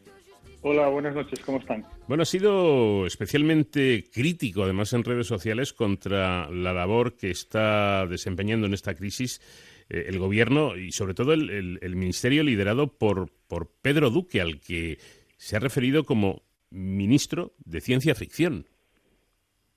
Sí, efectivamente, somos críticos, pero yo creo que con buenas razones, ¿no? Eh, por un lado, mm, eh, como has dicho, ha, apuntado usted anteriormente, tenemos un problema con los centros cerrados, a pesar de las declaraciones del ministro que ha dicho que los centros pueden abrir, no es cierto. Todos los el, centro de investigación más relevantes del país y sobre todo los que estamos todavía en fase cero, como los de Castilla y León, los de Madrid, los de Barcelona, estamos cerrados. Y también eh, nos quejamos porque, a pesar de todas las declaraciones del señor eh, Pedro Duque en favor de la ciencia y recalcando la importancia que es la ciencia, la verdad es que los científicos no hemos visto ningún cambio sustancial de lo que hemos estado sufriendo a lo largo de estos últimos años, ¿no? que seguimos teniendo los mismos problemas de financiación, seguimos teniendo los mismos problemas de retrasos de convocatorias, tenemos eh, eh, el mismo problema de, eh, creado por los cambios en el calendario del proyecto de investigación, con lo cual seguimos como siempre, nada ha cambiado y yo creo que sería bueno que, independientemente de las, de las declaraciones del ministro, que obviamente compartimos porque creemos que la ciencia es muy importante, creemos que el ministro tiene que tener una actitud mucho más proactiva en afrontar los problemas que tenemos y obviamente solucionarlos. Claramente no se puede solucionar todo de, de, la noche a la mañana, pero bueno, yo creo que poco a poco y con, con, eh, con, un plan bien definido sí que podemos abordar las soluciones que son fácilmente solventables, la verdad. ¿Para cuándo tienen previsto eh, que estos centros de investigación puedan volver al trabajo y los investigadores, porque como usted bien dice, investigar el cáncer desde casa parece una tarea complicada, ¿no? Sí, es muy difícil a no ser que trabaje en áreas muy especiales que se centren básicamente en estudios bioinformáticos o de computación. Todos los demás, obviamente, claro, estamos trabajando en casa, que remedio, pero la investigación en cáncer se necesita laboratorios, necesita apoyatas y necesita eh, unidades de servicio, ¿no? O sea que tenemos que ponernos en funcionamiento. ¿Cómo estamos ahora? Bueno, eh, obviamente ahora, afortunadamente, eh, aquellos centros que están ya en regiones que, han pasado a fase 1 ya pueden empezar a, a, realizar sus labores de una manera progresiva, ¿no?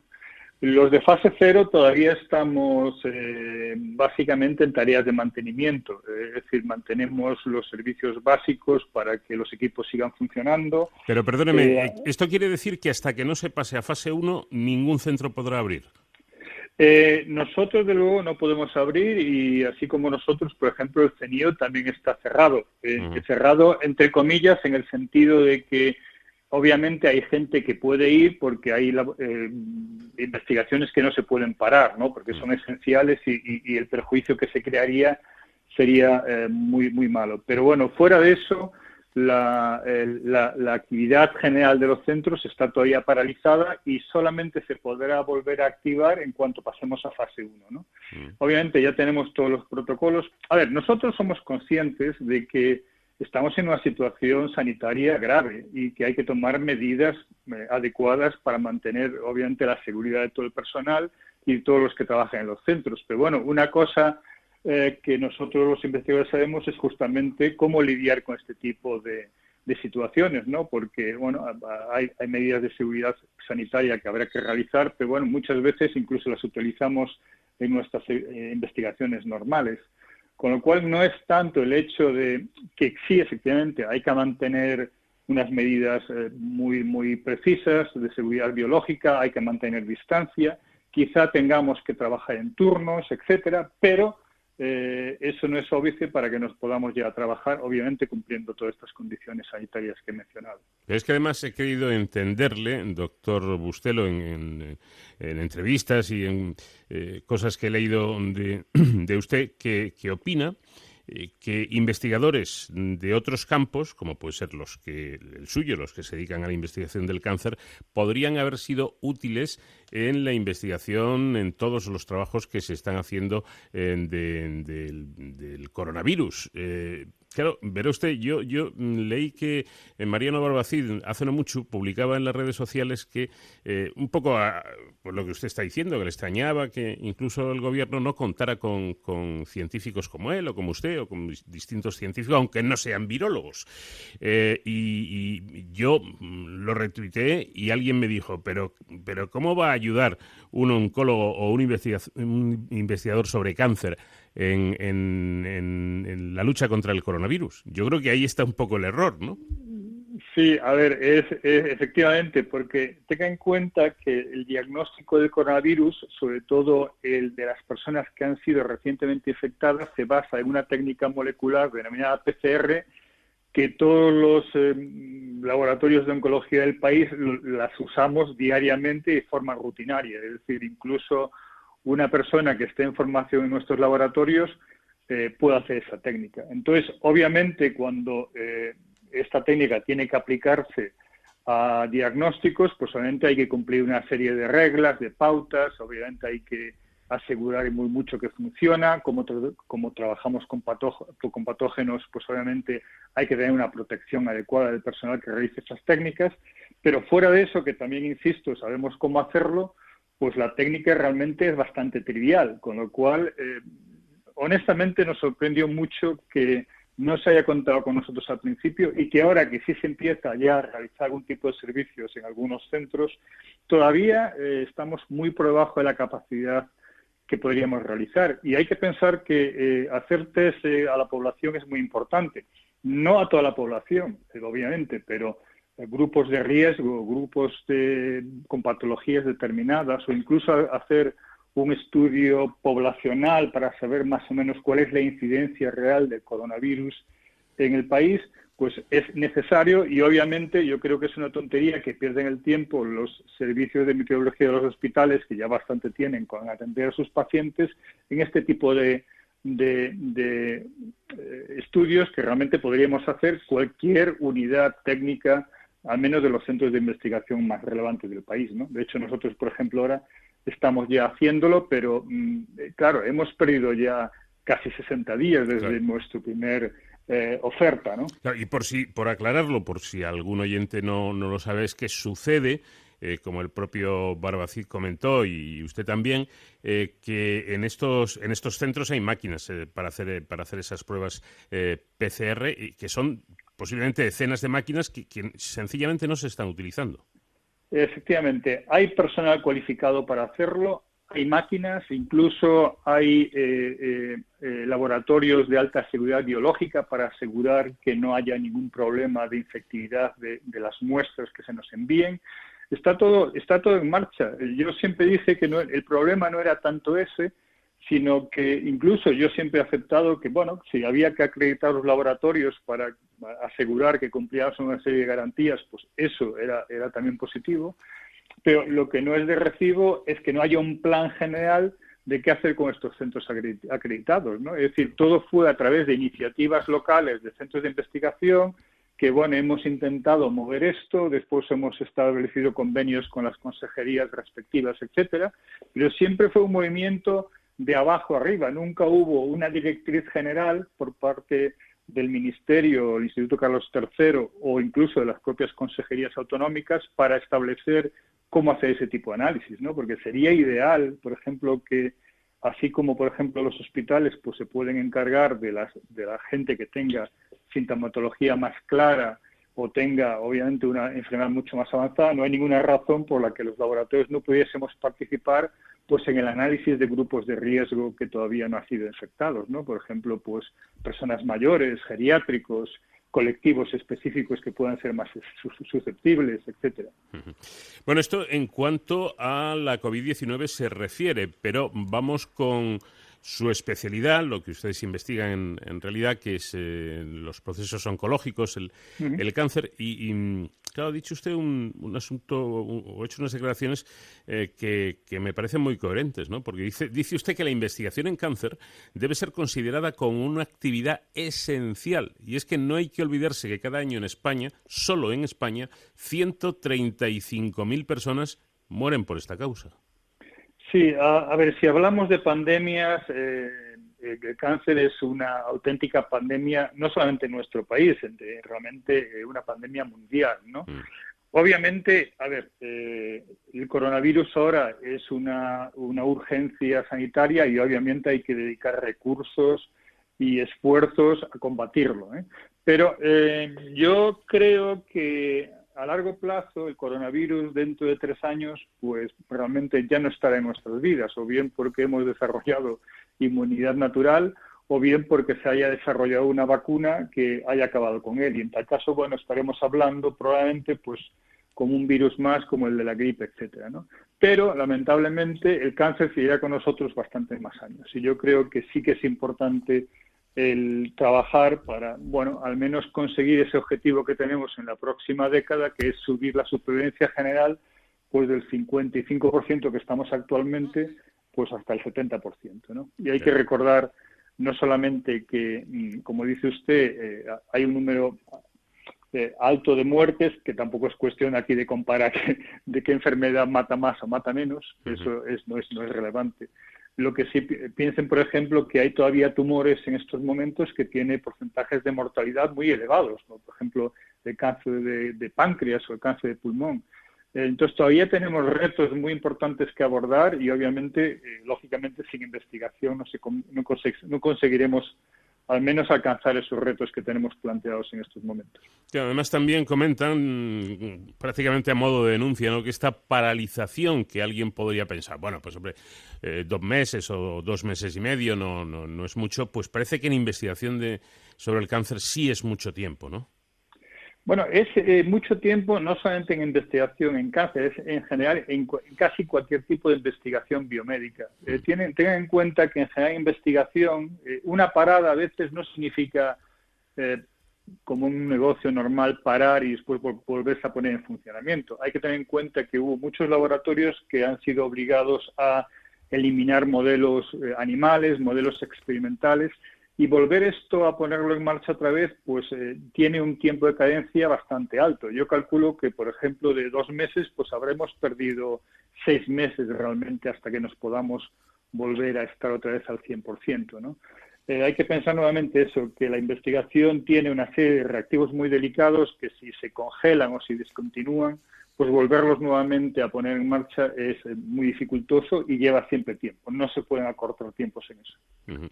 Claro, eh, si ya, y de eso hablaremos después, la investigación en España no anda muy sobrada de dineros, si a esto le añadimos este gasto eh, que es prácticamente tirar, bueno, prácticamente no, directamente tirar a la basura, por ejemplo, esos reactivos que salen muy caros, pues la estamos liando parda, ¿no?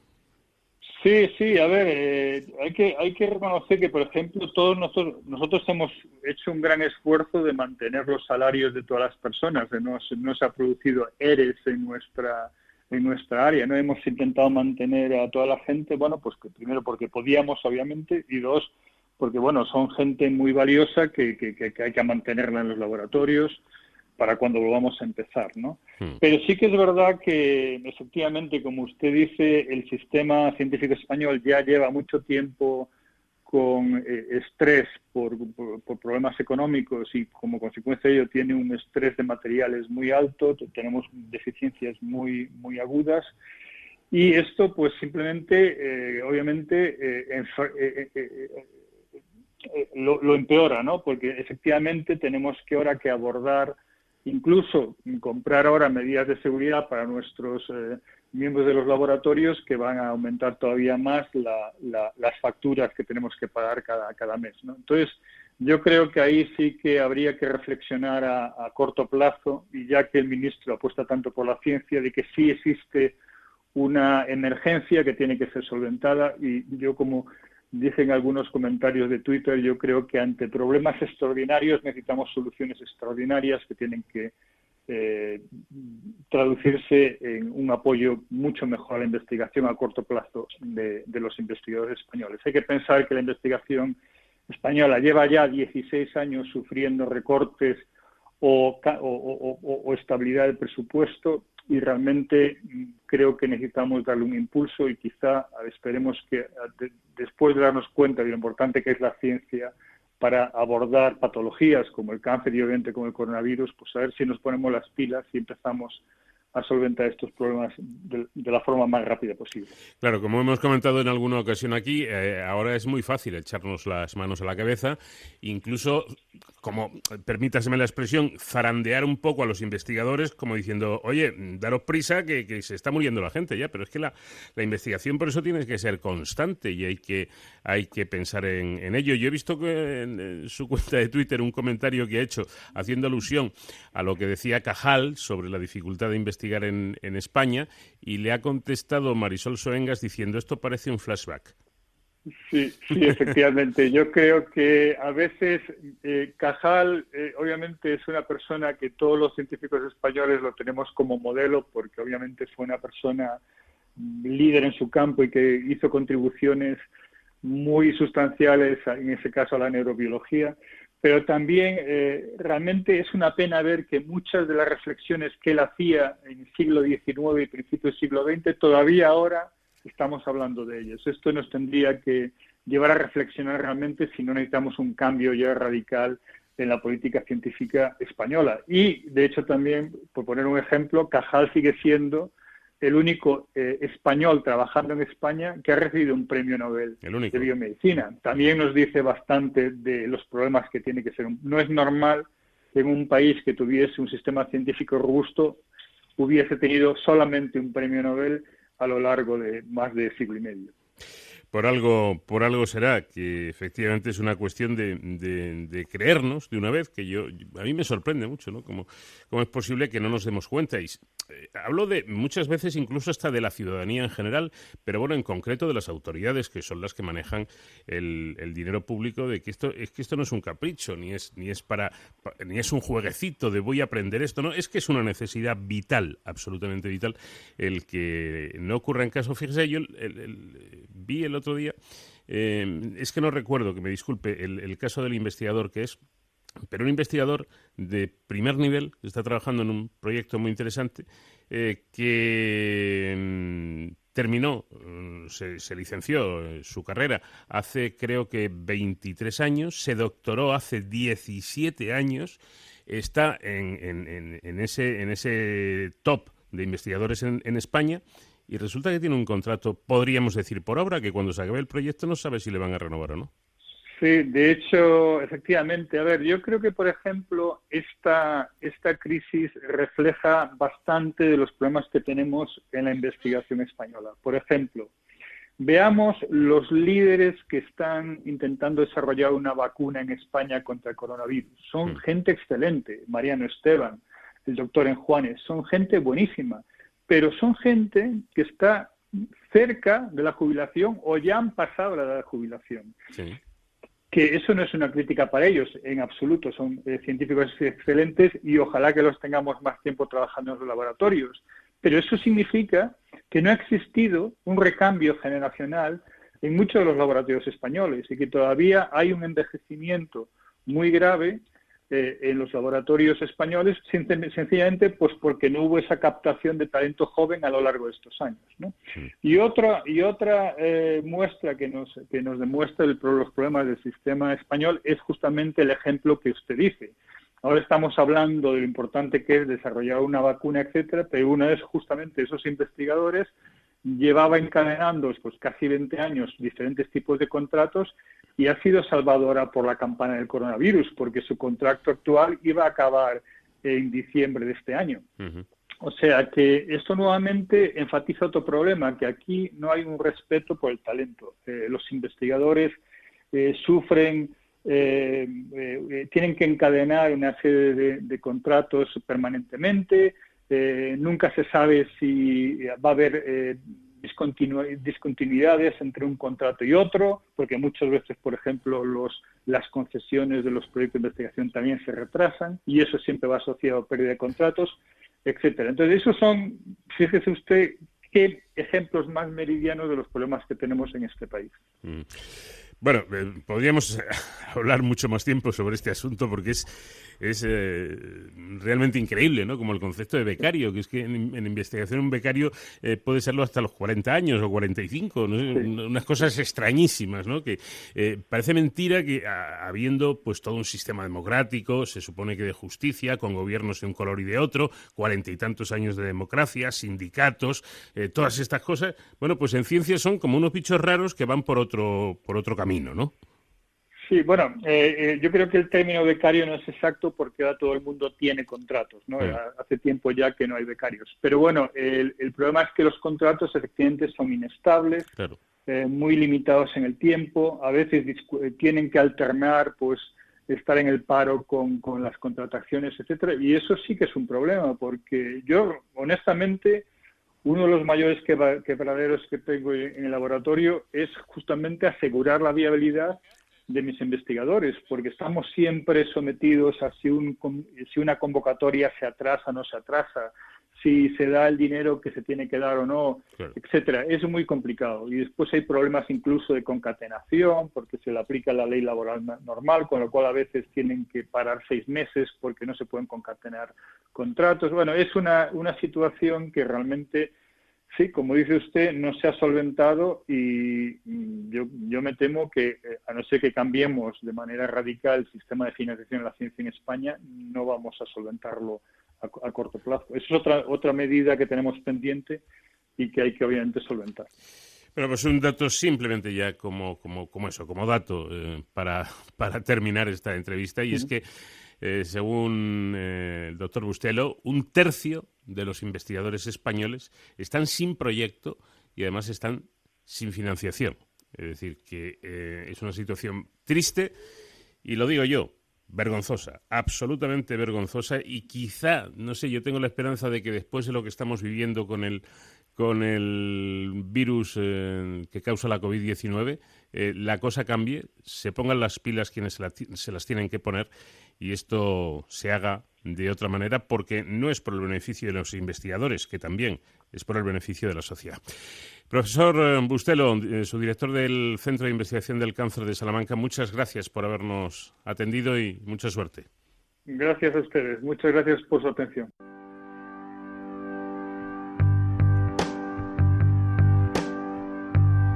De cero al infinito.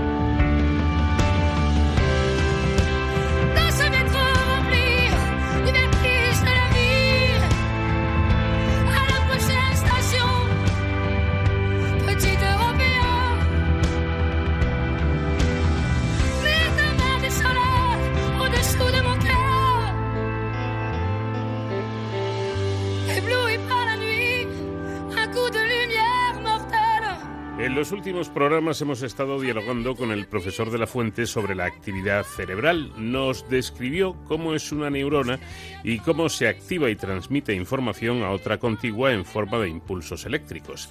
Sin embargo, el conocimiento bastante completo del funcionamiento de una neurona individual nos dice muy poco sobre la actividad del cerebro que se basa precisamente en propiedades globales denominadas por los científicos emergentes. Observar un solo píxel de una pantalla nos da, no nos da, mejor dicho, ninguna información sobre la imagen que está proyectada.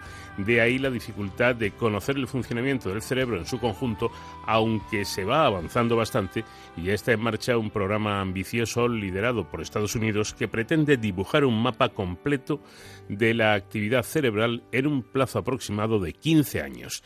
En el último programa el profesor respondía a varias preguntas de nuestros, de nuestros oyentes referentes a si es diferente el cerebro de los varones y de las mujeres, si solo empleamos el 10% de nuestras neuronas, o si es cierto que Marilyn Monroe poseía un cociente intelectual superior al mismo, al mismísimo Einstein. Pero como de costumbre, el tiempo nos apremió y dejamos para hoy algunas cuestiones pendientes muy interesantes. Para que nos despeje dudas, contamos de nuevo con nuestro colaborador habitual. Buenas noches, José David. Buenas noches, Paco, y nuestros inteligentes oyentes. Una seguidora de nuestro programa, a la que, como tú, le gusta, le encanta jugar al tenis, ha oído con frecuencia que ese estado de relajación y optimismo que alcanza en el momento y después de practicar su deporte favorito se debe a que empieza a segregar endorfinas.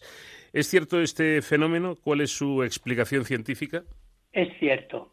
Cuando disfrutamos con la práctica de un deporte, escuchamos una melodía que nos gusta, bailamos, leemos un libro cuya lectura nos entretiene, estamos en presencia de una persona amada o realizamos cualquier actividad que nos reconforta, nuestro cerebro, como respuesta a estas sensaciones externas, produce unos neurotransmisores, entre los que se encuentran las endorfinas, que a su vez prolongan nuestro estado de bienestar y relajación.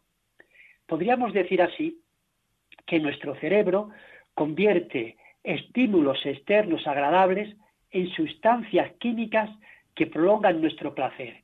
Entonces nos sentimos más alegres, felices, incluso eufóricos si la segregación de endorfinas es abundante. Bueno, pues queda respondida la, la, pregunta. Efectivamente, si uno hace algo con lo que disfruta, como puede ser jugar al tenis, a aquellos que les guste, pues eh, esas endorfinas hacen que sintamos esa mm, sensación placentera eh, y agradable. ¿Y cómo se producen estas endorfinas? Paco, te has olvidado decir que a ti también, como aficionado del Real Madrid, también tienes que segregar muchas endorfinas cuando ganéis un partido. no te puedes ni imaginar. bien, Paco. En un programa anterior vimos cómo al cambiar el voltaje de una neurona, como si fuera una pila, ésta se activa y produce un impulso que se transmite a otra contigua, que a su vez lo envía a otra, y así se forma una cadena de descargas que en definitiva son nuestras sensaciones o pensamientos. Estas conexiones eléctricas entre neuronas no se producirían sin la presencia de unas sustancias químicas que abren puertas para permitir la entrada de iones positivos en su interior y así conseguir el impulso eléctrico. Estas sustancias se denominan neurotransmisores. Pueden cerrar puertas de la neurona y dejarla inactiva, o pueden abrirlas y activar la neurona, como es el caso de las endorfinas. Estas forman parte de un grupo de neurotransmisores denominado el cuarteto de la felicidad, junto a la dopamina, la oxitocina y la serotonina. Generan bienestar, buen humor y estados de ánimo creativos para el arte. La visión, así por ejemplo, del antidepresivo más conocido, el Prozac, consiste en estimular la segregación de serotonina para combatir la depresión. Bueno, pues ha quedado claro. Si, es cierto, por tanto, como decíamos, que cuando practicamos alguna actividad que nos produce satisfacción, nuestro cerebro segrega endorfinas que mantienen durante un tiempo ese estado de placer o incluso de, de, euforia. El cerebro convierte en química estímulos externos, placenteros. Por tanto, amigos oyentes, practiquemos aquellas actividades que nos reportan satisfacción y así abramos las puertas de nuestras casas a este cuarteto de hormonas de la felicidad que combatirá con éxito a esos cuatro malignos jinetes de los que nos habla el Apocalipsis. Otro oyente, José David, nos pregunta por el momento de nuestra vida en que el cerebro funciona con más rendimiento. ¿A qué edad se mantiene más activo el cerebro humano? El cerebro aumenta de volumen de forma considerable hasta los veintitantos años y después se mantiene o aumenta a lo largo de nuestra vida, pero muy, muy ligeramente. La pregunta que me formulas, ¿en qué momento ofrece mayor rendimiento? Pues depende del tipo de actividad. No se puede responder con exactitud ante una cuestión tan compleja, pero yo encuentro tendencias muy marcadas que voy a señalar mostrando ejemplos de personas de que, que brillaron en distintas actividades. Fijémonos en los grandes científicos que ha dado la especie humana.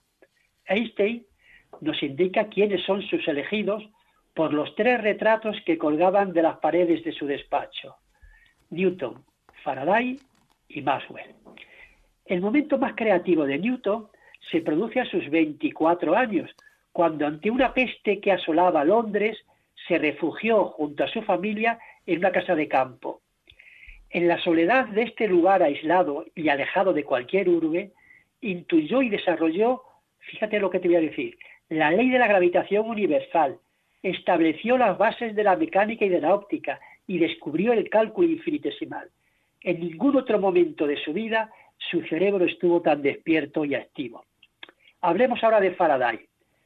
Su ingente labor fue de carácter experimental, puesto que su formación académica era muy escasa. Había nacido en una familia muy humilde y apenas había cursado estudios de primaria. Pero su talento para experimentar y descubrir que un imán, al moverse, generaba corriente eléctrica, fue una idea clave en el electromagnetismo que desarrolló a sus 34 años. A esa edad vislumbró una de las ideas clave de la física actual, el concepto de campo.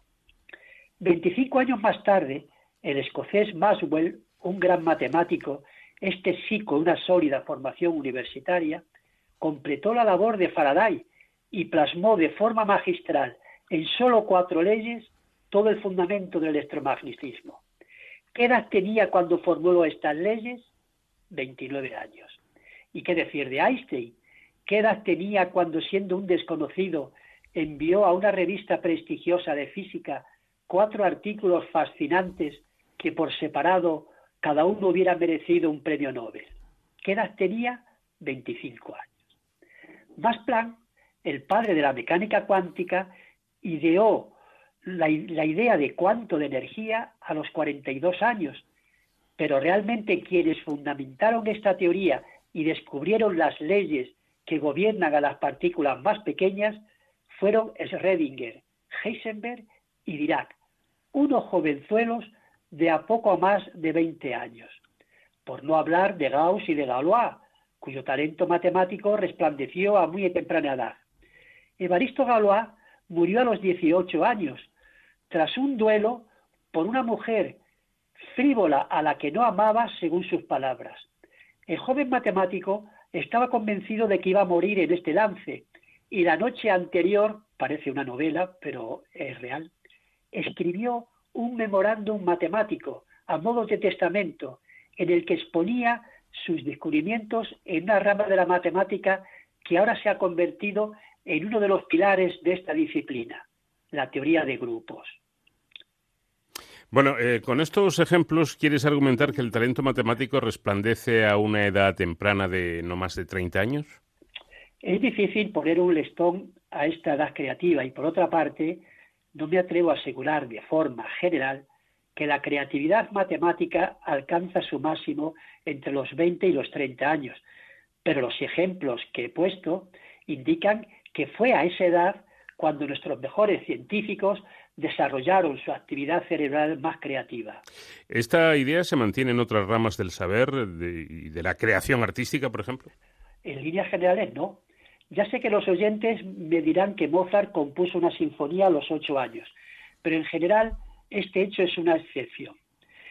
Mira, si pusiéramos el listón en los 35 años y considerásemos las obras que no se hubieran generado si sus autores hubieran muerto a una edad más temprana que esa, en el tema científico, como he dicho, no nos hubiéramos perdido casi nada.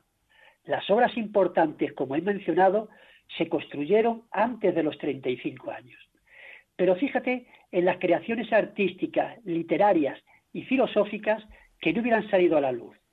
En el campo literario, y limitándonos al género de novelas, no existirían el Quijote, ni Crimen y Castigo, ni Madame Bovary, ni el Fausto de Goethe, ni Los Miserables, ni Cien Años de Soledad, ni Ulises, ni Cumbres Borrancosas, ni El Señor de los Anillos, y así, Paco, seguiríamos leyendo una lista interminable. ¿Qué sería de la literatura universal sin estas cumbres literarias? Vayamos a la música. En estas condiciones no podríamos disfrutar con Tristana y Solda o la tetralogía de Wagner.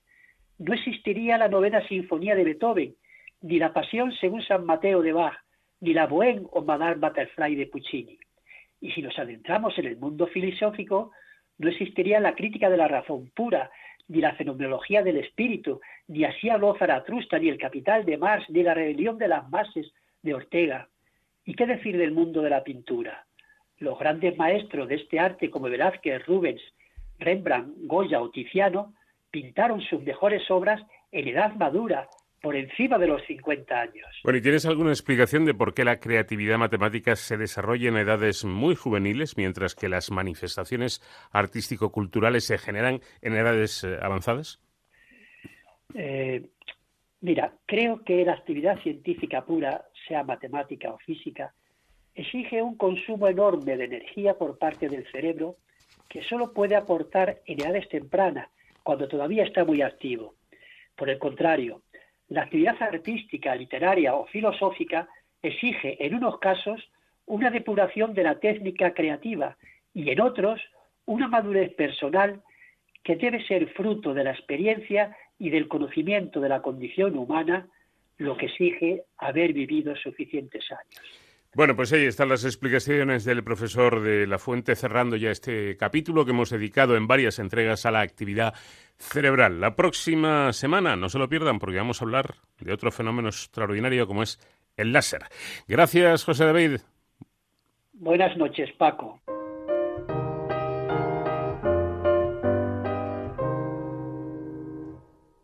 J'habite un coin du vieux Montmartre. Mon père entre sous tous les soirs. Et pour nous nourrir tous les quatre, ma pauvre mère travaille au lavoir. Moi je suis malade, je reste à ma fenêtre, je regarde passer les gens d'ailleurs. Quand le jour vient à disparaître, il y a des choses qui me font un peu peur. Dans ma rue, il y a des gens qui se promènent je les entends chuchoter et dans la nuit, quand je m'endors, percé par une rengaine, je suis soudain réveillé par des cris, des coups de sifflet, des pas qui traînent, qui vont, qui viennent. Silence qui me fait froid dans tout le cœur.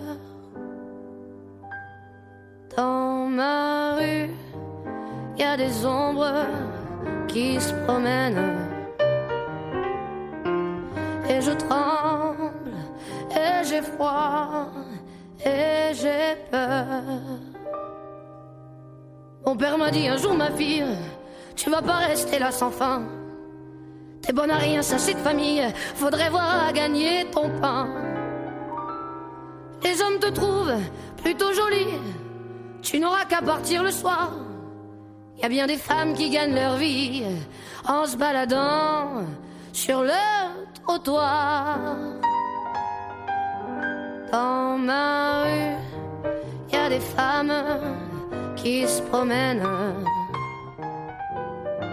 je les entends fredonner et dans la nuit. Quand je m'endors, percé par une rengaine, je suis soudain réveillé par des cris, des coups de sifflet, des pas qui traînent, qui vont, qui viennent ce silence qui me fait froid dans tout le cœur. Dans ma rue, il y a des femmes qui se promènent. Et je tremble, et j'ai froid, et j'ai peur. Et depuis des semaines et des semaines, j'ai plus de maison, j'ai plus d'argent. Je sais pas comment les autres s'y prennent, et j'ai pas pu trouver de clients. Je demande l'aumône aux gens qui passent, un morceau de pain, un peu de chaleur. Je pourtant pas beaucoup d'audace, maintenant c'est moi qui leur fait peur.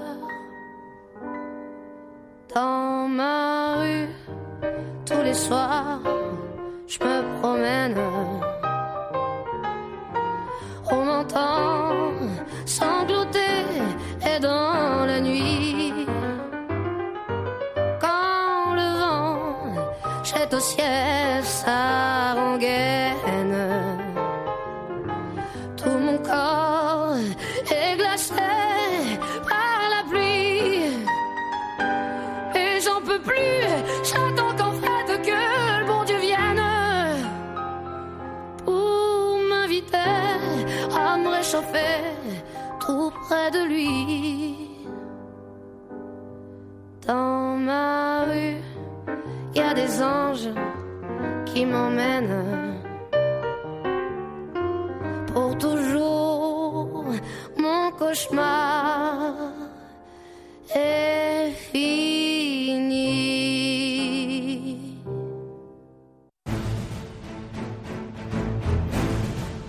De cero al infinito.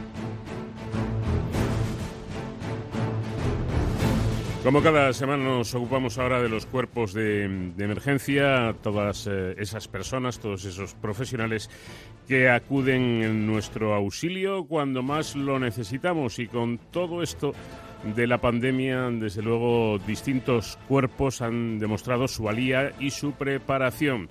No se trata de rendirles tributo, sino simplemente de ponerles en valor, de ponerles en el escaparate de la sociedad que sepa para su tranquilidad que contamos en España, afortunadamente, con los mejores.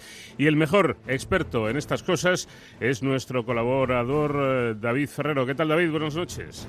Muy buenas madrugadas, Paco. Pues efectivamente, como dices, seguimos poniendo cara a las historias de los héroes sin capa que están luchando contra la COVID-19 y ayudando a todos los ciudadanos que lo precisan. En esta ocasión hemos querido hacerlo con unos protagonistas del mundo de las emergencias que son habitualmente muy reconocidos entre la ciudadanía por sus heroicidades y que en esta crisis también han participado para paliar sus efectos.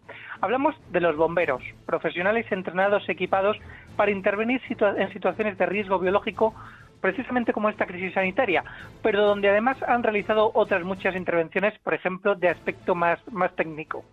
Hace unos días, la propia presidenta de la Comunidad de Madrid, Isabel Díaz Ayuso, felicitaba a los más de 1.300 efectivos del Cuerpo de Bomberos por su gran labor a lo largo de estas semanas.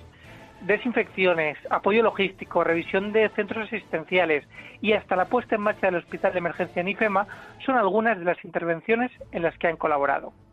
Para conocer mejor su trabajo y cómo lo han realizado, contamos esta noche en Onda Cero con Agustín de la Herranz, jefe del Cuerpo de Bomberos de la Comunidad de Madrid. Buenas noches, eh, señor Agustín de la Herranz, y bienvenido. Hola, buenas noches, muchas gracias. Bueno, lo primero, eh, felicitarles por su, por su encomiable labor y preguntarle qué labores han estado realizando durante esta pandemia. Bueno, pues de entrada la primera gran tarea que se nos sobrevino, ¿no? Fue intentar buscar la fórmula para garantizar el servicio que habitualmente prestamos. Al final eh, somos un servicio de emergencias esencial para el ciudadano y nuestra primera preocupación fue eh, cómo sobrevivir como, como cuerpo de bomberos eh, para poder seguir prestando eh, atención a los incendios, a los accidentes de tráfico y a todas estas cuestiones de las que habitualmente eh, nos ocupamos que siguen produciéndose a día de hoy, aunque se hayan reducido eh, ligeramente y que seguirán produciéndose en adelante, ¿no? Esa fue nuestra primera preocupación. Pero bueno, inmediatamente nos dimos cuenta también que teníamos que, que dar un paso adelante en lo que supone el apoyo a los compañeros sanitarios que estaban pues sufriendo de primera mano aquí en la región pues el efecto de una carga de trabajo eh, durísima y de una situación pues emocionalmente muy complicada y, y a nivel de seguridad también. Y conforme a ello, pues pusimos en marcha eh, una serie de bases de descontaminación de ambulancias, pusimos en marcha, como decías, el, el dispositivo de apoyo a residencias por petición de la presidenta Díaz Ayuso, pusimos en marcha también eh, un apoyo al SUMA en la gestión del, del almacén, del centro logístico que dio servicio al, al hospital provisional de IFEMA y también apoyamos a la Dirección General de Seguridad en IFISE, en el centro logístico que se montó en el, en el Instituto de Formación Integral de IFISE, para suministrar desde allí pues EPIs a todos los intervinientes, eh, agua a los hospitales y eh, material a las morgues provisionales, bueno, un poco, un poco todo esto fue lo que se, en lo que se trabajó, sí. Bueno, vamos a ver, jefe, ya lo comentaba David, pero es que es verdad. Eh, si bien es cierto que hay un reconocimiento por parte de la sociedad a todos los, cuerpos de seguridad y de emergencias, Guardia Civil, distintas policías, eh, etcétera, por supuesto, protección civil, es que encima ustedes los bomberos caen bien. bueno, no sé si caemos bien. No, ya se lo digo yo, que caen bien. sí. sí, sí, es cierto que la imagen del bombero, pues en general está muy bien vista en la sociedad, ¿no? Nosotros eh, casi en broma decimos que cuando todo el mundo corre hacia un lado, nosotros eh, corremos en sentido contrario, ¿no? Y eso nos, nos hace a veces partícipes de una valía que, bueno, no deja de ser un puesto de trabajo, ¿no? Estás entrenado, estás formado, estás preparado y nosotros hacemos nuestro trabajo. En este caso, pues hemos visto cómo los sanitarios pues han asumido riesgos altísimos también y, bueno, cada uno y cada trabajo tiene sus cuestiones, claro. Bueno, uno de los retos, y también lo comentaba un poco mm, ya David, eh, me imagino que, habrá sido esa puesta en marcha de ese macro hospital en, IFEMA junto a otros servicios de emergencias.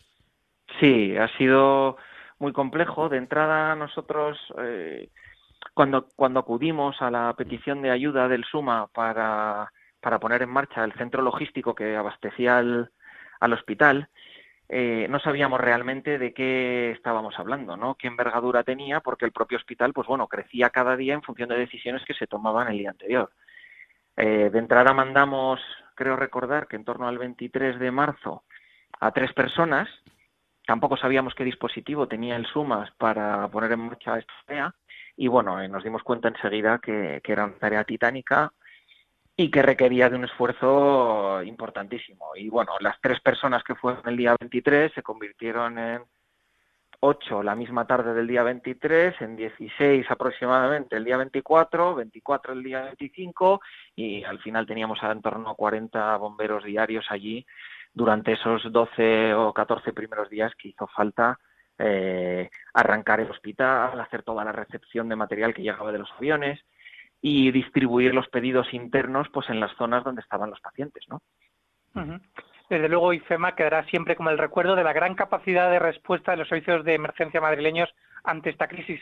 Sin embargo, eh, no todos los pacientes estaban allí y, de hecho, esta crisis eh, ha golpeado de forma especial y, lamentablemente a nuestros mayores, sobre todo en Madrid, que las cifras de víctimas en las residencias pues es terrible.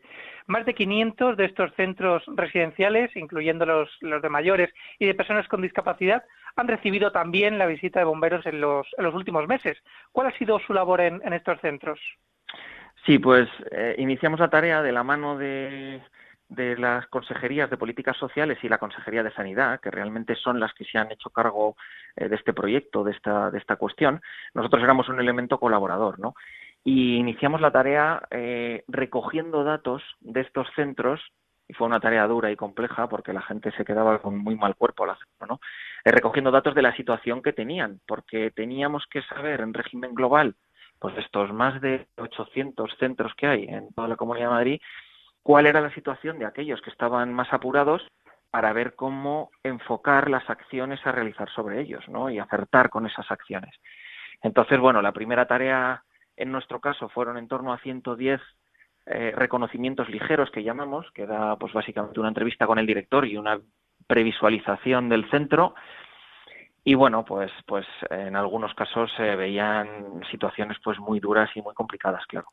Bueno me imagino eh, que una de las misiones que quedará para, para siempre en el recuerdo de los profesionales del cuerpo de bomberos eh, será ese traslado de los fallecidos a las diferentes morgues eh, provisionales que se prepararon. Yo yo creo que aunque ustedes tienen una, una alta formación y mucha experiencia eso debió ser muy duro no eh, sí, ha sido muy duro y muy complicado.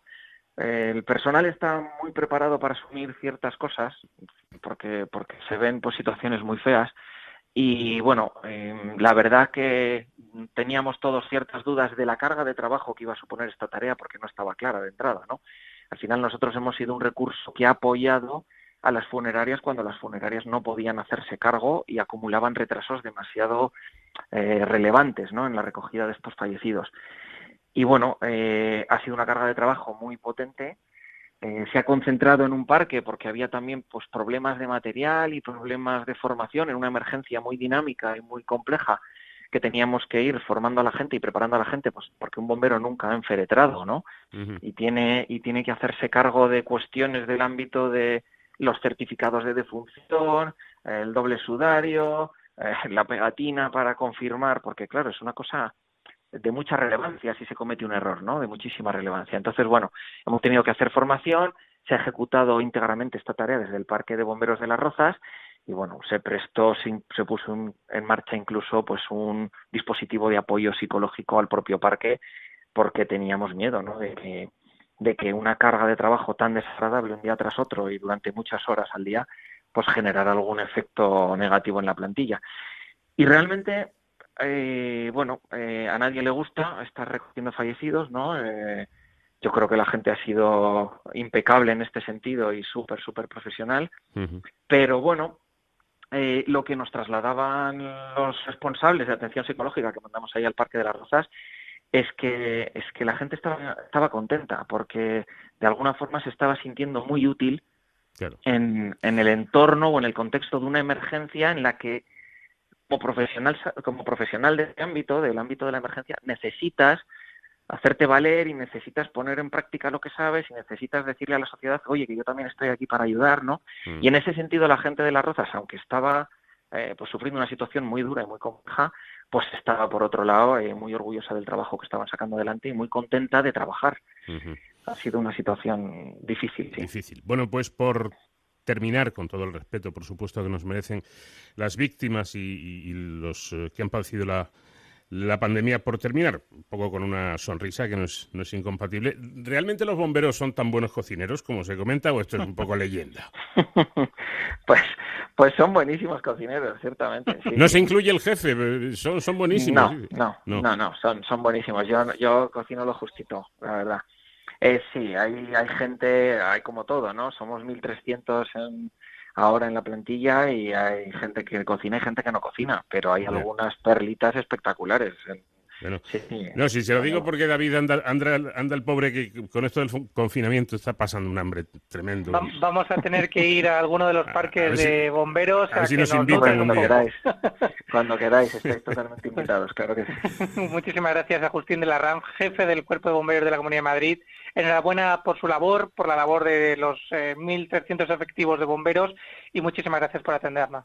Nada, gracias a vosotros. Buenas noches. Pues hasta aquí nuestros héroes sin capa de esta semana, pero la próxima más. Un fuerte abrazo, David, y que se nos dé bien eh, la semana que tenemos por delante. Eso es. Hasta la semana que viene, Paco.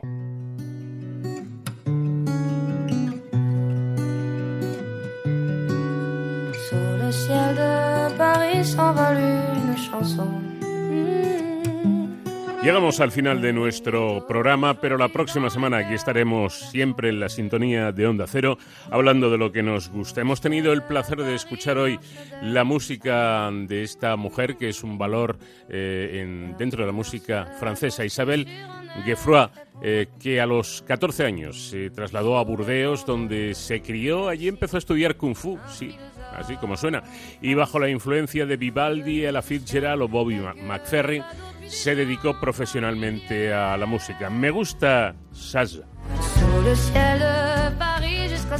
Que pasen una muy buena semana. Adiós.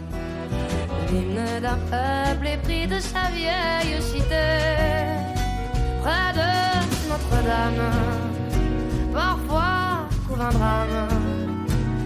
drame, Paname, tout peut s'arranger.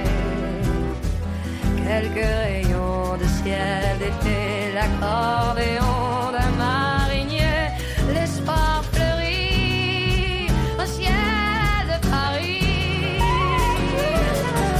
Le ciel de